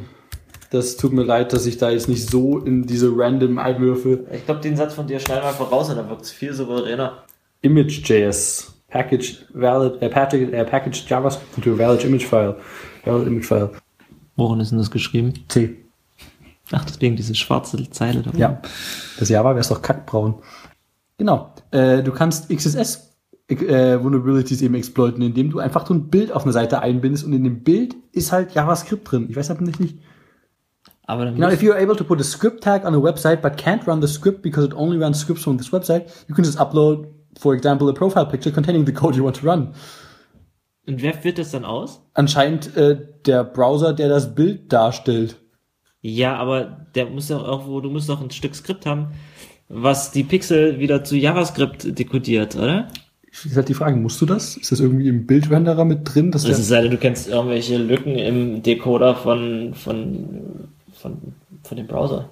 Äh, Bilddecoder. ist halt auch äh, stark formatabhängig. Es ist ja auch so geil, wenn du äh, auf diversen Plattformen, sei es für die Plattform, wo ich damals noch, also nicht an Exploits beteiligt war, aber zumindest die Exploits mitbekommen habe, weil ich die Plattform früh nutzte, iOS oder die PSP oder sonst was, die ersten Exploits sind immer TIFF-basiert, weil TIFF halt so ein kaputtes Bildformat ist, wo du beliebigen Code reinkloppen kannst, der halt ausgeführt wird, wenn du das TIFF anzeigen möchtest. Und das berücksichtigt halt niemand am Anfang. Die ersten iOS Jailbreaks waren TIFF-Exploits. Die ersten äh, Breaks, äh, die ersten Exploits, um eine PSP zu, wie hieß das, um Homebrew auf den auszuführen, wie das damals hieß, waren äh, TIFF-basiert. Das war äh, für war großartig, geiler Scheiß. Immer TIFFs. Die ersten Exploits laufen immer über TIFFs, habe ich das Gefühl. Das finde ich geil. Na, wenn nicht darüber, dann über PDFs. ne? No, PDF ist auch so ein kaputtes Format. Gibt einen schönen äh, Talk, den auf dem, C auf dem Chaos Communication Kongress vor einigen Jahren, der hieß äh, PDF, OMG, WTF. Kann mir, mir denken, um was es geht in dem Talk. Das, ja, das, dass man mit PDF wesentlich mehr machen kann, als man sollte und als man denkt. Also Ja, Vorsicht, kannst ja- wenn ihr, Du kannst ja Videos embedden in PDFs. Du kannst ja du kannst Skripte embedden in PDFs. wirklich alles machen. Aber ich habe gerade eine Mail bekommen. Steiger on Twitter, in Klammern your friend, just assigned their äh, Keybase-Account irgendwas. Ja, ich dir gleich mal Wir haben die ersten followen. Leute schon überzeugt. Ich ich muss meinen neuen Key noch hochladen dort. Mach das, mach das. Und ich muss meinen alten Key noch revoken. Das ist eigentlich das ekligste daran. Meinen alten Key revoken müssen. Ist aber, ich, ich, ein Freund von mir, äh, viele Grüße, äh, ich nenne dich in diesem Kontext mal nicht, äh, in anderen Kontext gerne, ich will nicht Public Shaming äh, betreiben aus Versehen, äh, hatte ähm, den Spaß, dass er einen PGP, äh, PGP-Key sich vor Ewigkeiten generiert hat. Und weil man, wenn man das das erste Mal macht, dann denkt man sich halt, was, der, der kann auslaufen, das ist doch scheiße, den will ich nicht auslaufen lassen. Der läuft halt, der ist für immer valid. Und äh, hat dann irgendwann halt den Private Key verloren. Und jetzt flattert halt dieser eine Key, der für immer gültig ist, der ihm einst mal gehörte, in der Öffentlichkeit herum. Und er, man kann halt nichts mehr tun, um den äh, weg- loszuwerden. Ja, was ist denn deine Einstellung? Ablaufende Keys? Auf jeden Fall. So bestenfalls jährlich. Ja. Und dann halt immer wieder verlängern. Ja. Ja. So vielleicht Musst du deine, auch, dass du den noch musst du deine besitzt. ganzen alten E-Mails irgendwie noch äh, umkodieren? Bleiben ja bei dir in deinem E-Mail-Account äh, verschlüsselt. Wenn das derselbe äh, Key bleibt, dann ändert das doch nichts dran, oder? Wie derselbe Key. Wenn ich das Expiration Date ändere, wird das ja kein neuer Key dadurch. Ich signiere bloß den Key wieder irgendwie mit meinem privaten Counterpart und äh, lade den wieder auf den Key-Server hoch mit dem neuen Expiration Date. Achso, du änderst einfach vom gleichen Key. Ich ändere, ich, ich generiere nicht ständig neue Private Keys. Ich ändere einfach den, Was ist davon der, der Mehrwert? Äh, dass ich eben halt immer wieder neu verifiziere, äh, dass das mein äh, Key ist und dass der eben, wenn ich halt den Private Key nicht mehr habe, von selber abläuft und nicht mehr gültig ist. Ach so. Ja, tut mir leid, wenn das jetzt nicht so, so eindrucksvoll war. Ich dachte, antwortet. ich habe ja das gerade extra gemacht, weil man seinen Key immer mal wieder äh, neu erzeugt und sich einen neuen Key macht. Aber pass auf zum Beispiel übrigens auf, äh, das Kommentarfeld von dem Key ist übrigens auch öffentlich. Ich kenne Leute, die haben da reingeschrieben, no password, weil sie dachten, der Kommentar ist halt privat nur für sich. ist halt scheiße, wenn dir jemand die, die Message signiert und schaust dir hier, äh, warum hat denn der als Kommentar no password dran stehen? Ja, aber ist ja egal, was das, das Passwort von deinem Key ist. Naja, logisch, äh, aber wenn du halt weißt, dass der Nutzer kein Passphrase vergeben hat, dann vielleicht eher eine persönliche Info. Das Das kannst du ja nachträglich noch machen. einerseits das, andererseits brauchst du natürlich für einen Angriff mehr als das. die Passphrase selbst schützt es nicht, aber es ist Die natürlich. Passphrase schützt bloß die Datei auf deiner Platte. Natürlich, natürlich. Aber es macht, es ist halt witzig, wenn du es halt damit reinpackst. Gott, der Theorie das Passwort in den Kommentar packt, das wäre halt blöd. Aber So ein bisschen wie, wie Blockchain, ne? Wenn du jetzt, wenn du deinen Key hochlädst und da ein Kommentarfeld drin ist und das tonnenweise Leute, äh, weil du ständig auf solche Key-Signing-Partys rennst, ähm, tonnenweise Leute signieren, dann hast du da ein Stückchen Informationen, was halt mehrfach abgesegnet wurde von Leuten und dementsprechend schwer kaputt zu kriegen ist. gab es ja nicht mal irgendein Projekt, das äh, aufgrund deiner Key-Signaturen und vor allem der Signaturdaten eben dir äh, die, deine, äh, deine, deine Crypto-Party-History eben anzeigt, mit welchen Leuten du dich wann getroffen hast und bestenfalls hat in irgendeiner Stelle kriegst du noch eine Information her, wo das war und dann kriegst du sogar raus, in welchen Dunstkreisen du abhängst und Ja, GPG ist halt, oder PGP ist halt nicht dafür geeignet, deine Privatsphäre zu sichern, sondern nur deine Inhalte. ja, genau, das stimmt. Also interessanter, wichtiger ist jetzt eigentlich nicht in vielen Zusammenhängen, dass du, dass die Inhalte deiner Nachrichten geheim sind, sondern dass die Kommunikation, die Metadaten, wir, wir greifen ja nur die Metadaten ab für die Die Inhalte. Metadaten sind überhaupt nicht verschlüsselt. Ja. Gibt's, äh, gibt's Protokolle, bei denen die Metadaten komplett sicher sind? Gab's nicht mal so ein Message, Messaging-System, was komplett auf, auf, nee, auf Bitcoin basiert? Das ist auch Quatsch, ne? Da, Äh, hast es du- gab da, doch, hast du doch, richtig, doch. da hast du die Metadaten richtig lange Du festgehalten. meinst Bitmessage Bitmessage, Bitmessage. Das gab's mal. Das war äh, Blockchain-basiert. Äh, du hast halt äh, Nachrichten von anderen in, auf der Welt halt die ganze Zeit mit äh, signiert und äh, äh, mit gehasht und hast die somit äh, in der öffentlichen äh, Blockchain festgehalten, welche Nachrichten existieren. Und ja, letztendlich hast du äh, komplett, du hast an eine Adresse geschrieben und nur diese Adresse konnte es halt, das ist letztendlich genau an der Stelle wie PGP. Mein Dad hat mir das früher mal erklärt mit, du verschickst ein geöffnetes Schloss, der andere schreibt seine Nachricht, hängt das Schloss dran, aber nur du hast den Schlüssel. Schön, dass du es mir erklärt hast. Nee, Aber das- nee das ich wollte es ja nicht erklären, ich wollte bloß dieses, Beispiel mit reinbringen. Das Bitmessage funktioniert genauso wie PGP, was ja dieselbe. Bloß, dass wenn, wenn es halt ständig, wenn du es halt so ein Blockchain-Verfahren hast, da hast du die Metadaten halt auf tausend Jahre festgenagelt und du kannst dich absolut nicht mehr, wenn dir einer nachgewiesen hat, dass du einmal mit dieser Adresse was gemacht hast, dann kannst du das nie wieder abstreiten. Das ist eigentlich Ja. das, ist das Hauptproblem auch bei Bitcoin. Das ist, Bitcoin ist nicht anonym. Ja, ganz, äh, Das ist, äh, Leute nennen es pseudo-anonym. Du, die Idee, das Best Practice ist halt auch für jede Transaktion einen neuen Key zu generieren und dein Geld generell wahllos durch die Kante zu schaufeln, dass es halt einfach nicht möglich ist, das nachzuvollziehen, welche Adressen dir gehören. Und selbst wenn du bei einer rausfindest, welche äh, deine ist, dann kannst du da nicht auf die anderen schließen. Also es gibt einen schönen Messenger, der heißt äh, Ricochet. Rico Chat mit äh, Ist, kommt da der Name? Nee. Rico Chat. Nee, Ricochet heißt abprallen. Ja, ja, okay, das kann ich aber nicht, Also- dass das, weil es ein Messenger ist, deshalb Rico-Chat. Nee, der heißt R-I-C-O-C-H-E-T. Das hat nichts, also das ist kein, das ist kein Pun, da ist kein Chat mit drin. Ja, nicht wirklich, das wäre eklig. Und das ist ein, ein auf dem Tor-Netzwerk basierender äh, Chat-Client, wo du dir solche schönen Ricochet-Doppelpunkt und dann äh, eine äh, eine kryptische Zahl hin und her schickst und das ist quasi eine quasi eine Onion-Adresse. Und die Nachrichten werden dezentral übers Onion-Netz geroutet, als ganz normal. Du bist ein Teilnehmer, du bist, bist quasi ein Tor-Network-Client. Und du musst dir nur diese Adresse einmal austauschen und die Nachrichten kommen bei dir an. Und ähm, im Gegensatz zu Bitmessage kannst du, wenn du diese, wenn du diese Adresse wegschmeißt, kannst du nicht mehr nachweisen, dass deine, dass du diese, ähm, diesen, diese Adresse benutzt hast. Da gab es halt Bitmessage, glaube ich, also Bitmessage ist ja eh tot, aber da gab es, glaube ich, irgendwas eingebautes, dass du deinen Priv-Key im Netzwerk veröffentlichst und damit eben alles von dir legst, dass es du jemals da alleine Zugang zu hattest. Aber dann machst du halt auch alle Nachrichten rückwirkend. Public, sichtbar. ja. das ist ja. auch blöd. Ja, die hatten ja irgendwas eingebaut, aber wie gesagt, ist eh tot. Über Bitmessage brauchen wir nicht mehr reden. Ja, also Ricochet ist vom Konzept her ganz schön. Es wurde auch auf dem letzten Chaos Communication Kongress vorgestellt oder auf dem vorletzten. Äh, ist allerdings, wenn man denkt, also das ist wirklich der rudimentärste Chat-Client, den du je gesehen hast. Das ist ein Feld oben und ein Feld unten. Da kannst du was reintippen und da kannst du was senden und du kannst, glaube gerade so den deiner, hast gleich gerade so eine Kontaktliste, wo du den Leuten Namen geben kannst, was du aber natürlich nicht solltest, weil wenn man das jemals findet, dann weißt du ja, mit wem du gesprochen. Gib deinen Leuten äh, Pseudonyme und äh, Ja, also am besten du, du, du äh, installierst dir Ricochet, äh, generierst dir so eine, äh, so eine, so eine, so eine Adresse und schreibst die auf ein Stück äh, Esspapier und gibst sie jemandem und der kann das dann aufessen. schön. Aber ich meine, Tor alleine ist ja auch kein Garant für, für Privacy. Du hast ja trotzdem, wenn du genug äh, der, der Nodes kontrollierst, weißt du ja auch noch, wo die Leute sind. Und da fällt mir ein wunderschönes Beispiel ein. Das war mal eine amerikanische Uni, die hatten äh, eine Prüfung und zur Zeit der Prüfung war eben eine Bombendrohung in dem äh, äh, Gebäude, wo äh, die Prüfung stattfand. Und äh, die Uni hatte äh, natürlich rausfinden wollen, von wo die Bombendrohung kam, hat halt gemerkt, oh, da findet gerade eine Prüfung statt. Das liegt ja irgendwo ein bisschen auf der Hand, dass äh, das von einem Studenten vielleicht kommen könnte, der nicht mitschreiben wollte. Die Bombendrohung selbst kam aus dem Tornetz, das heißt, wir können nicht direkt schauen, wer das ist. Schauen wir doch einfach mal spaßenshalber auf die Studentenwohnheime. Oh, aus den Studentenwohnheimen ging ausschließlich zwei Verbindungen ins Tornetzwerk. Äh, Fragen wir doch mal die zwei Leute und der eine hat halt sofort gestanden. Mhm.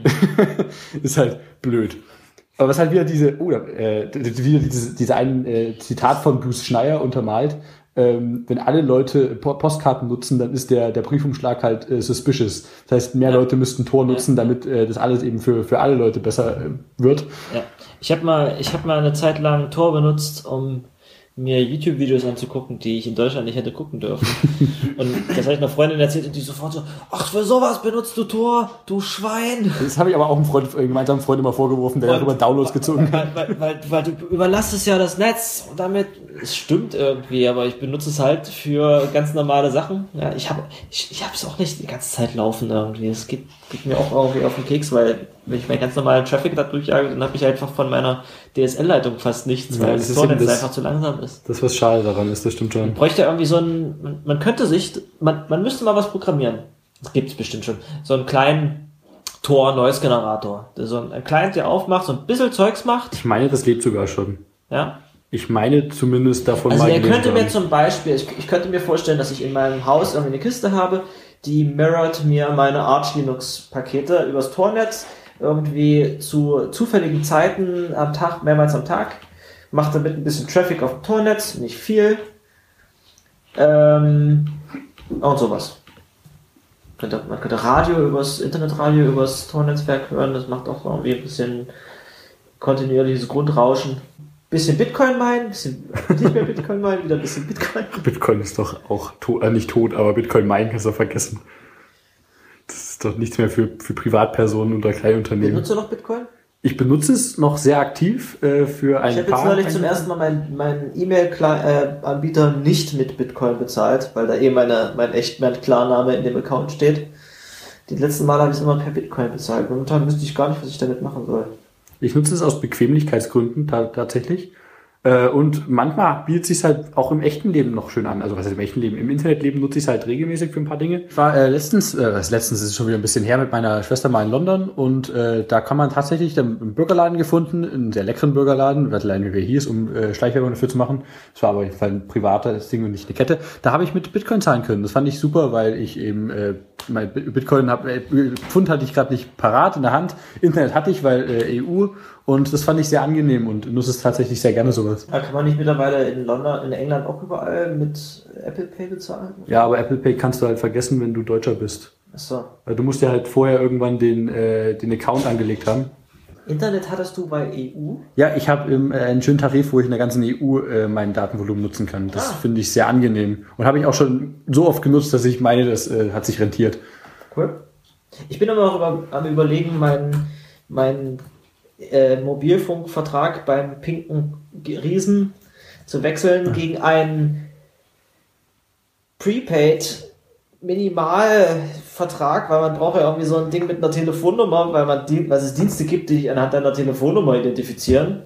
Eigentlich zum Kotzen der Telefonnummer könnte man abschalten, ne? aber es gibt halt noch sowas wie WhatsApp und Twitter und Signal, die aus irgendeinem Grund deine Telefonnummer benutzen, um dich zu identifizieren. Also ich brauche noch was mit einer Telefonnummer, wo ich damit nie telefoniere. Und dann habe ich überlegt, ob ich mir einen zweiten Account, der extra so, so ein Tablet-Account ist, wo du nicht mit telefonieren kannst, noch reinhole. Ja. In mein Telefon kann ich zwei SIM-Karten reinstecken. Und dann verstrahle ich mir dann meine Hoden doppelt, wenn ich irgendwie zwei SIM-Karten drin habe? Oder? Quatsch. Es gibt Studien, die äh, äh, besagen, dass du dir äh, sehr äh, groß das Krebsrisiko in deiner Lendengegend steigerst mit dem Handy. Und es gibt auch Studien, die sagen, dass du das Krebsrisiko eindämmst in der Lendengegend durch äh, Handystrahlung. Und äh, da gibt es noch nichts Definitives. Und solange nichts Weil die Handystrahlung gleichzeitig auch die Krebszellen abtötet? Möglich. Also ich habe Studien, wie gesagt, in beide Richtungen gelesen. Das sind natürlich genauso aussagekräftig wie äh, gefährliches Halbwissen, wie äh, wenn wir jetzt über äh, Chemtrails reden oder sonst was. Aber Nee, keine Ahnung. Also da möchte ich nicht dran glauben, dass du dir da ein Risiko einziehst. Apropos äh, Krebsrisiko steigern. Der heutige äh, Podcast ist übrigens auch sehr gesteigert worden, muss ich sagen. Nochmal schönen Kuss an Steiger. Oh, was war ein schlechter Wortwitz. Oh Gott. Oh. Der kam tief. oh Mann. Also, äh, Folge 3. Nicht nur mit Kilian und Hendrik, sondern mit Kilian, Hendrik Folge und Steiger. 2, Hallo. nicht 3. Folge 3. Ach, mit- aber pass- Pass auf, wir machen das einfach so. Wir reden jetzt schon so lange. Wir schneiden die Folge in half. Wir sind Wir erst. machen gleich Folge 3 mit draußen. Wir sind, bei, uns- wir sind bei knapp über einer Stunde. Das ist noch, das ist völlig legitim. moderat, ne? Wir, wir machen jetzt nicht mehr allzu lange, würde ich behaupten, und dann haben wir eine, ma- eine gute Folge Das sind nur so die zusammen. Sätze, die du sagst, wenn der Podcast jetzt noch vier Stunden geht. Die Leute nehmen jetzt ihr Telefon aus der Tasche, gucken auf die Zeit und sehen, Da steht unsere. warte mal, das sind erst 20 Prozent. Ja, die Zuhörer wissen ja, wie, wie lange noch ist. Wir nicht. Voll der, voll ihr der uns Vorteil. voraus. Ihr guckt jetzt und sagt, haha, ihr lügt, ihr redet jetzt bestimmt noch bis, naja, nee, es ist ja schon abends. Ne? Ja, wir, wir sind ja äh, Aber- quasi aber- berufstätig. Aber wir haben gerade so eine kleine, äh, elegant weggeschnittene Pause gemacht und äh, in der haben wir gerade alle nochmal eine neue Mate auf den Tisch gestellt bekommen. Finde ich eine super, super Idee. Ich glaube, ich nehme meine mit für morgen auf Arbeit. Wunderbar. Das ist ja schade, wenn man auf Arbeit keine Kolle bekommt. Ja, ein bisschen. Ich, ich habe ja echt überlegt, ob ich mal ähm, zu einem gegebenen Anlass einfach mal ein, zwei Kästen selber mitbringe und da in die Küche stelle. Schauen, wie lange das hält. Das würde sich anbieten. Nee, äh, nochmal kurz Themenschnitt äh, zum letzten Fuck-Up der Woche, damit wir zumindest das noch durchhaben. Äh, Cloudbleed, äh, ein Stichwort, äh, das äh, tragischerweise derjenige, der das ins Leben gerufen hatte, ich glaube, es war auf einer Chromium-Mailingliste oder Google irgendwas, hatte gleich als ersten Satz ge äh, geschrieben, dass er sehr getemptet war, das nicht, äh, das Cloudbleed zu nennen, aber es nicht gemacht hat, aber trotzdem ist es unter dem Titel bekannt geworden. Ist ein witziger Fuck-Up von Cloudflare. Ich habe hier ein, äh, ich habe hier ein Exploit, bitte nennt es nicht Cloudbleed. Ja, wir, wissen sowas sonst nicht. Ich meine, es, es geht um äh, Daten gerade aus äh, äh, verschlüsselten Sessions, die eben geleakt wurden. Da, da liegt irgendwas mit Bleed natürlich auf der Hand. Ja, ich meine, das liegt in der Tradition von Heartbleed. Also wenn du ein guter Exploit sein möchtest heutzutage, hast du einen catchigen Namen Musst und du. ein Logo. Oh, ein Logo macht natürlich noch viel hat mehr. Cloudbleed ein Und Logo? oder ein Werbefilm. Ein Cloudbleed hat eine blutende Wolke als Logo. Geil. Wunderschön. Heartbeat hat ja dieses blutende, tropfende Herz. Das hat Heartbeat-Logo war tatsächlich noch das Schickste. Das war schick. Aber die, die Pack die Exploits, die es danach so gab, mir fällt jetzt dieser mit der Kau nicht mehr ein. Na, es gab noch Pudel. Okay. Ja, einen, Pu einen, einen, einen, einen zähnefletschenden Pudel als Logo. Mein Heartbeat ist jetzt noch nicht alt. Das war ja vor, glaube, einem Jahr oder so. Zwei? Echt? So lang schon? Habt ihr das lang her? Ähm, es gab zuletzt eine Auswertung, ähm, welche Server denn noch verwundbar sind. Das kam auf Heise sogar. Auf Heise.de war der, waren die News. Äh, Deu- Deutschland war, glaube ich, sogar auf Platz 2. Ähm, ganz viel bei 1 und 1. Natürlich, natürlich. Ähm, Qualitätshosting. Qualitätshosting, unbedingtes Qualitätshosting. Und ähm, das Interessante waren die Kombinationen, welche Systeme da wie verwundbar, verwundbar waren. Da waren uralte Tomcat-Versionen. Ja, den Blick habe ich auch gemacht. So ein hochgezogene Augenbrauen, ähm, die schon HTTP 2 können. So, what? What the fuck? Ja, Und niemals ja, erwartet. und äh, gegen OpenSSL von sonst wann mit einer APR-Library liefen, also Native, Native Code ausführen konnten für SSL und die haben dann das OpenSSL Heartbleed-Loch auch gehabt. Aber HTTP2 abkönnen. Krass. Ja, ja, genau, so ein Zeug. Und das war richtig gruselig. Ähm, da muss man mal reinschauen und dann weiter unten in den Statistiken schauen, was da für, für Kombinationen dann kommen. Würde mich interessieren, da nochmal mehr reinzulesen. Da steht dann Wie irgendwo Heartbeat- H2, H2 als Protokoll. Naja. Ja, aber das Krasse an Cloudbeat ist ja, dass äh, es diesen Anbieter namens Cloudflare gibt, den äh, sehr viele Webseiten sich äh, vorschalten, damit der Request von einer, wenn, wenn eine Person jetzt auf meine Webseite geht, die geht äh, der Request erstmal an Cloudflare und Cloudflare ist halt, äh, schickt die weiter an meinen Server, wenn sie der Meinung sind, das ist so der, der, der, der Das ist so ein CDN, oder? Das einerseits das, dass der Use Case von Cloudflare ist, wenn mein Service down geht und ich habe erstmal nur statische Assets und so weiter, dann bleibt meine Seite online für alle Leute, die Cloudflare nutzen. Das ist eigentlich als Feature her ganz praktisch. Andererseits äh, filtert Cloudflare halt äh, äh, Traffic, äh, blöden, malicious Traffic eben raus. Also wenn jemand einen DDoS gegen meinen Service fährt, dann kann mir Cloudflare sehr gut dabei helfen, diesen DDoS eben von meinen Servern fernzuhalten. Und wie gesagt, das ist sehr praktisch. Das große Problem, weshalb, äh, was ich schon immer mit Cloudflare hatte, ist, dass äh, sie natürlich meinen kompletten Traffic Man in the Middle attacken. Und ihr eigenes SSL injecten und du kannst auch so crap, äh, creepy Sachen machen, dass du Google Analytics an, äh, über Cloudflare auf, in den äh, Site Source mit injectest und trotzdem natürlich über SSL das rausgeht, weil die halt dann ihr SSL nutzen, um deine Seite zu signieren. Es ist unglaublich creepy. Mars.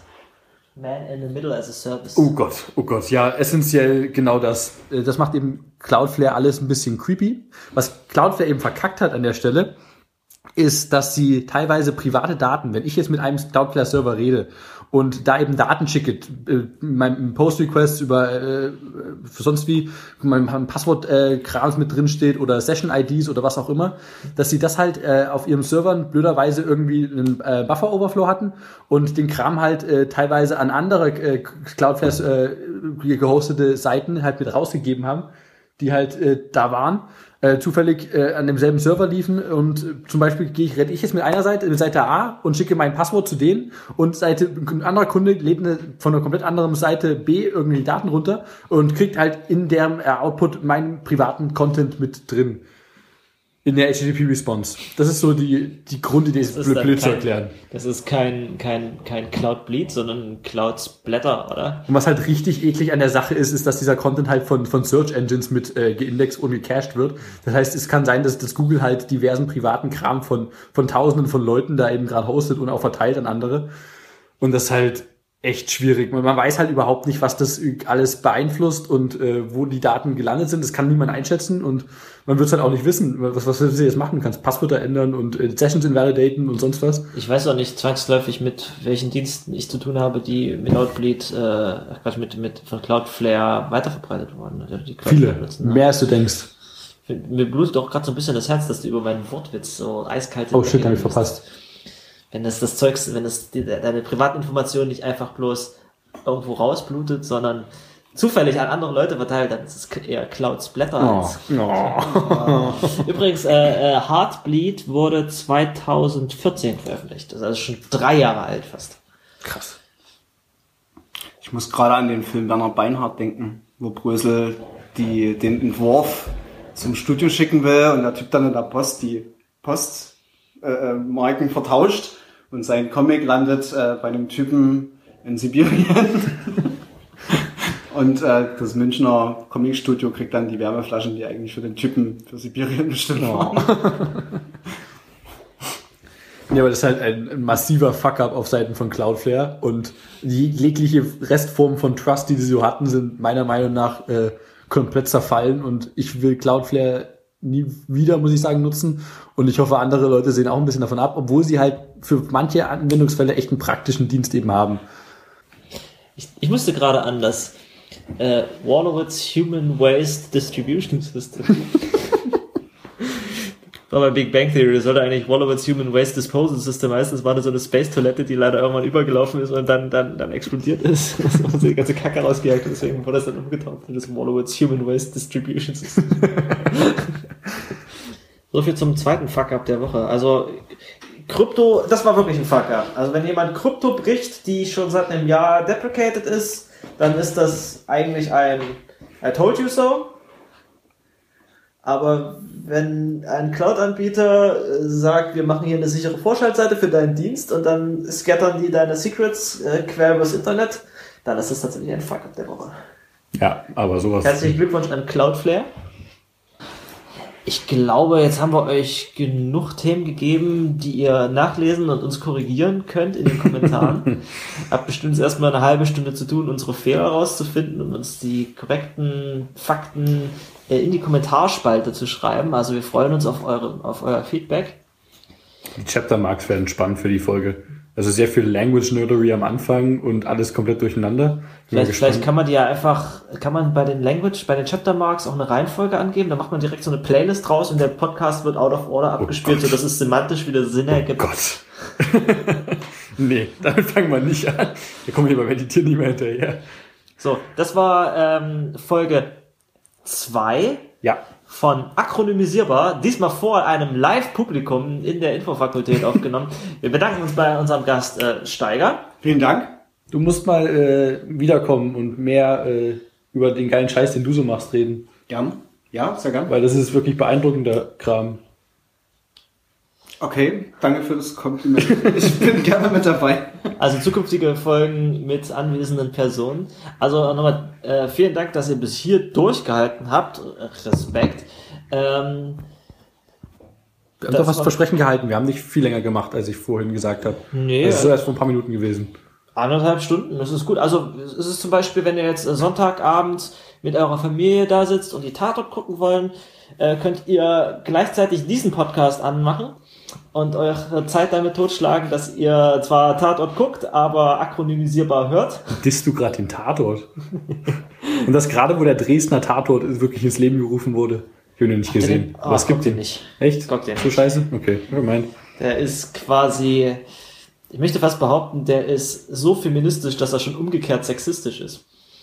Okay. Aber ich mache jetzt hier nicht noch weitere Fässer auf. Also nochmal, äh, das war akronymisierbar Folge 2 mit Kilian Und Henrik. und Steiger. Hey.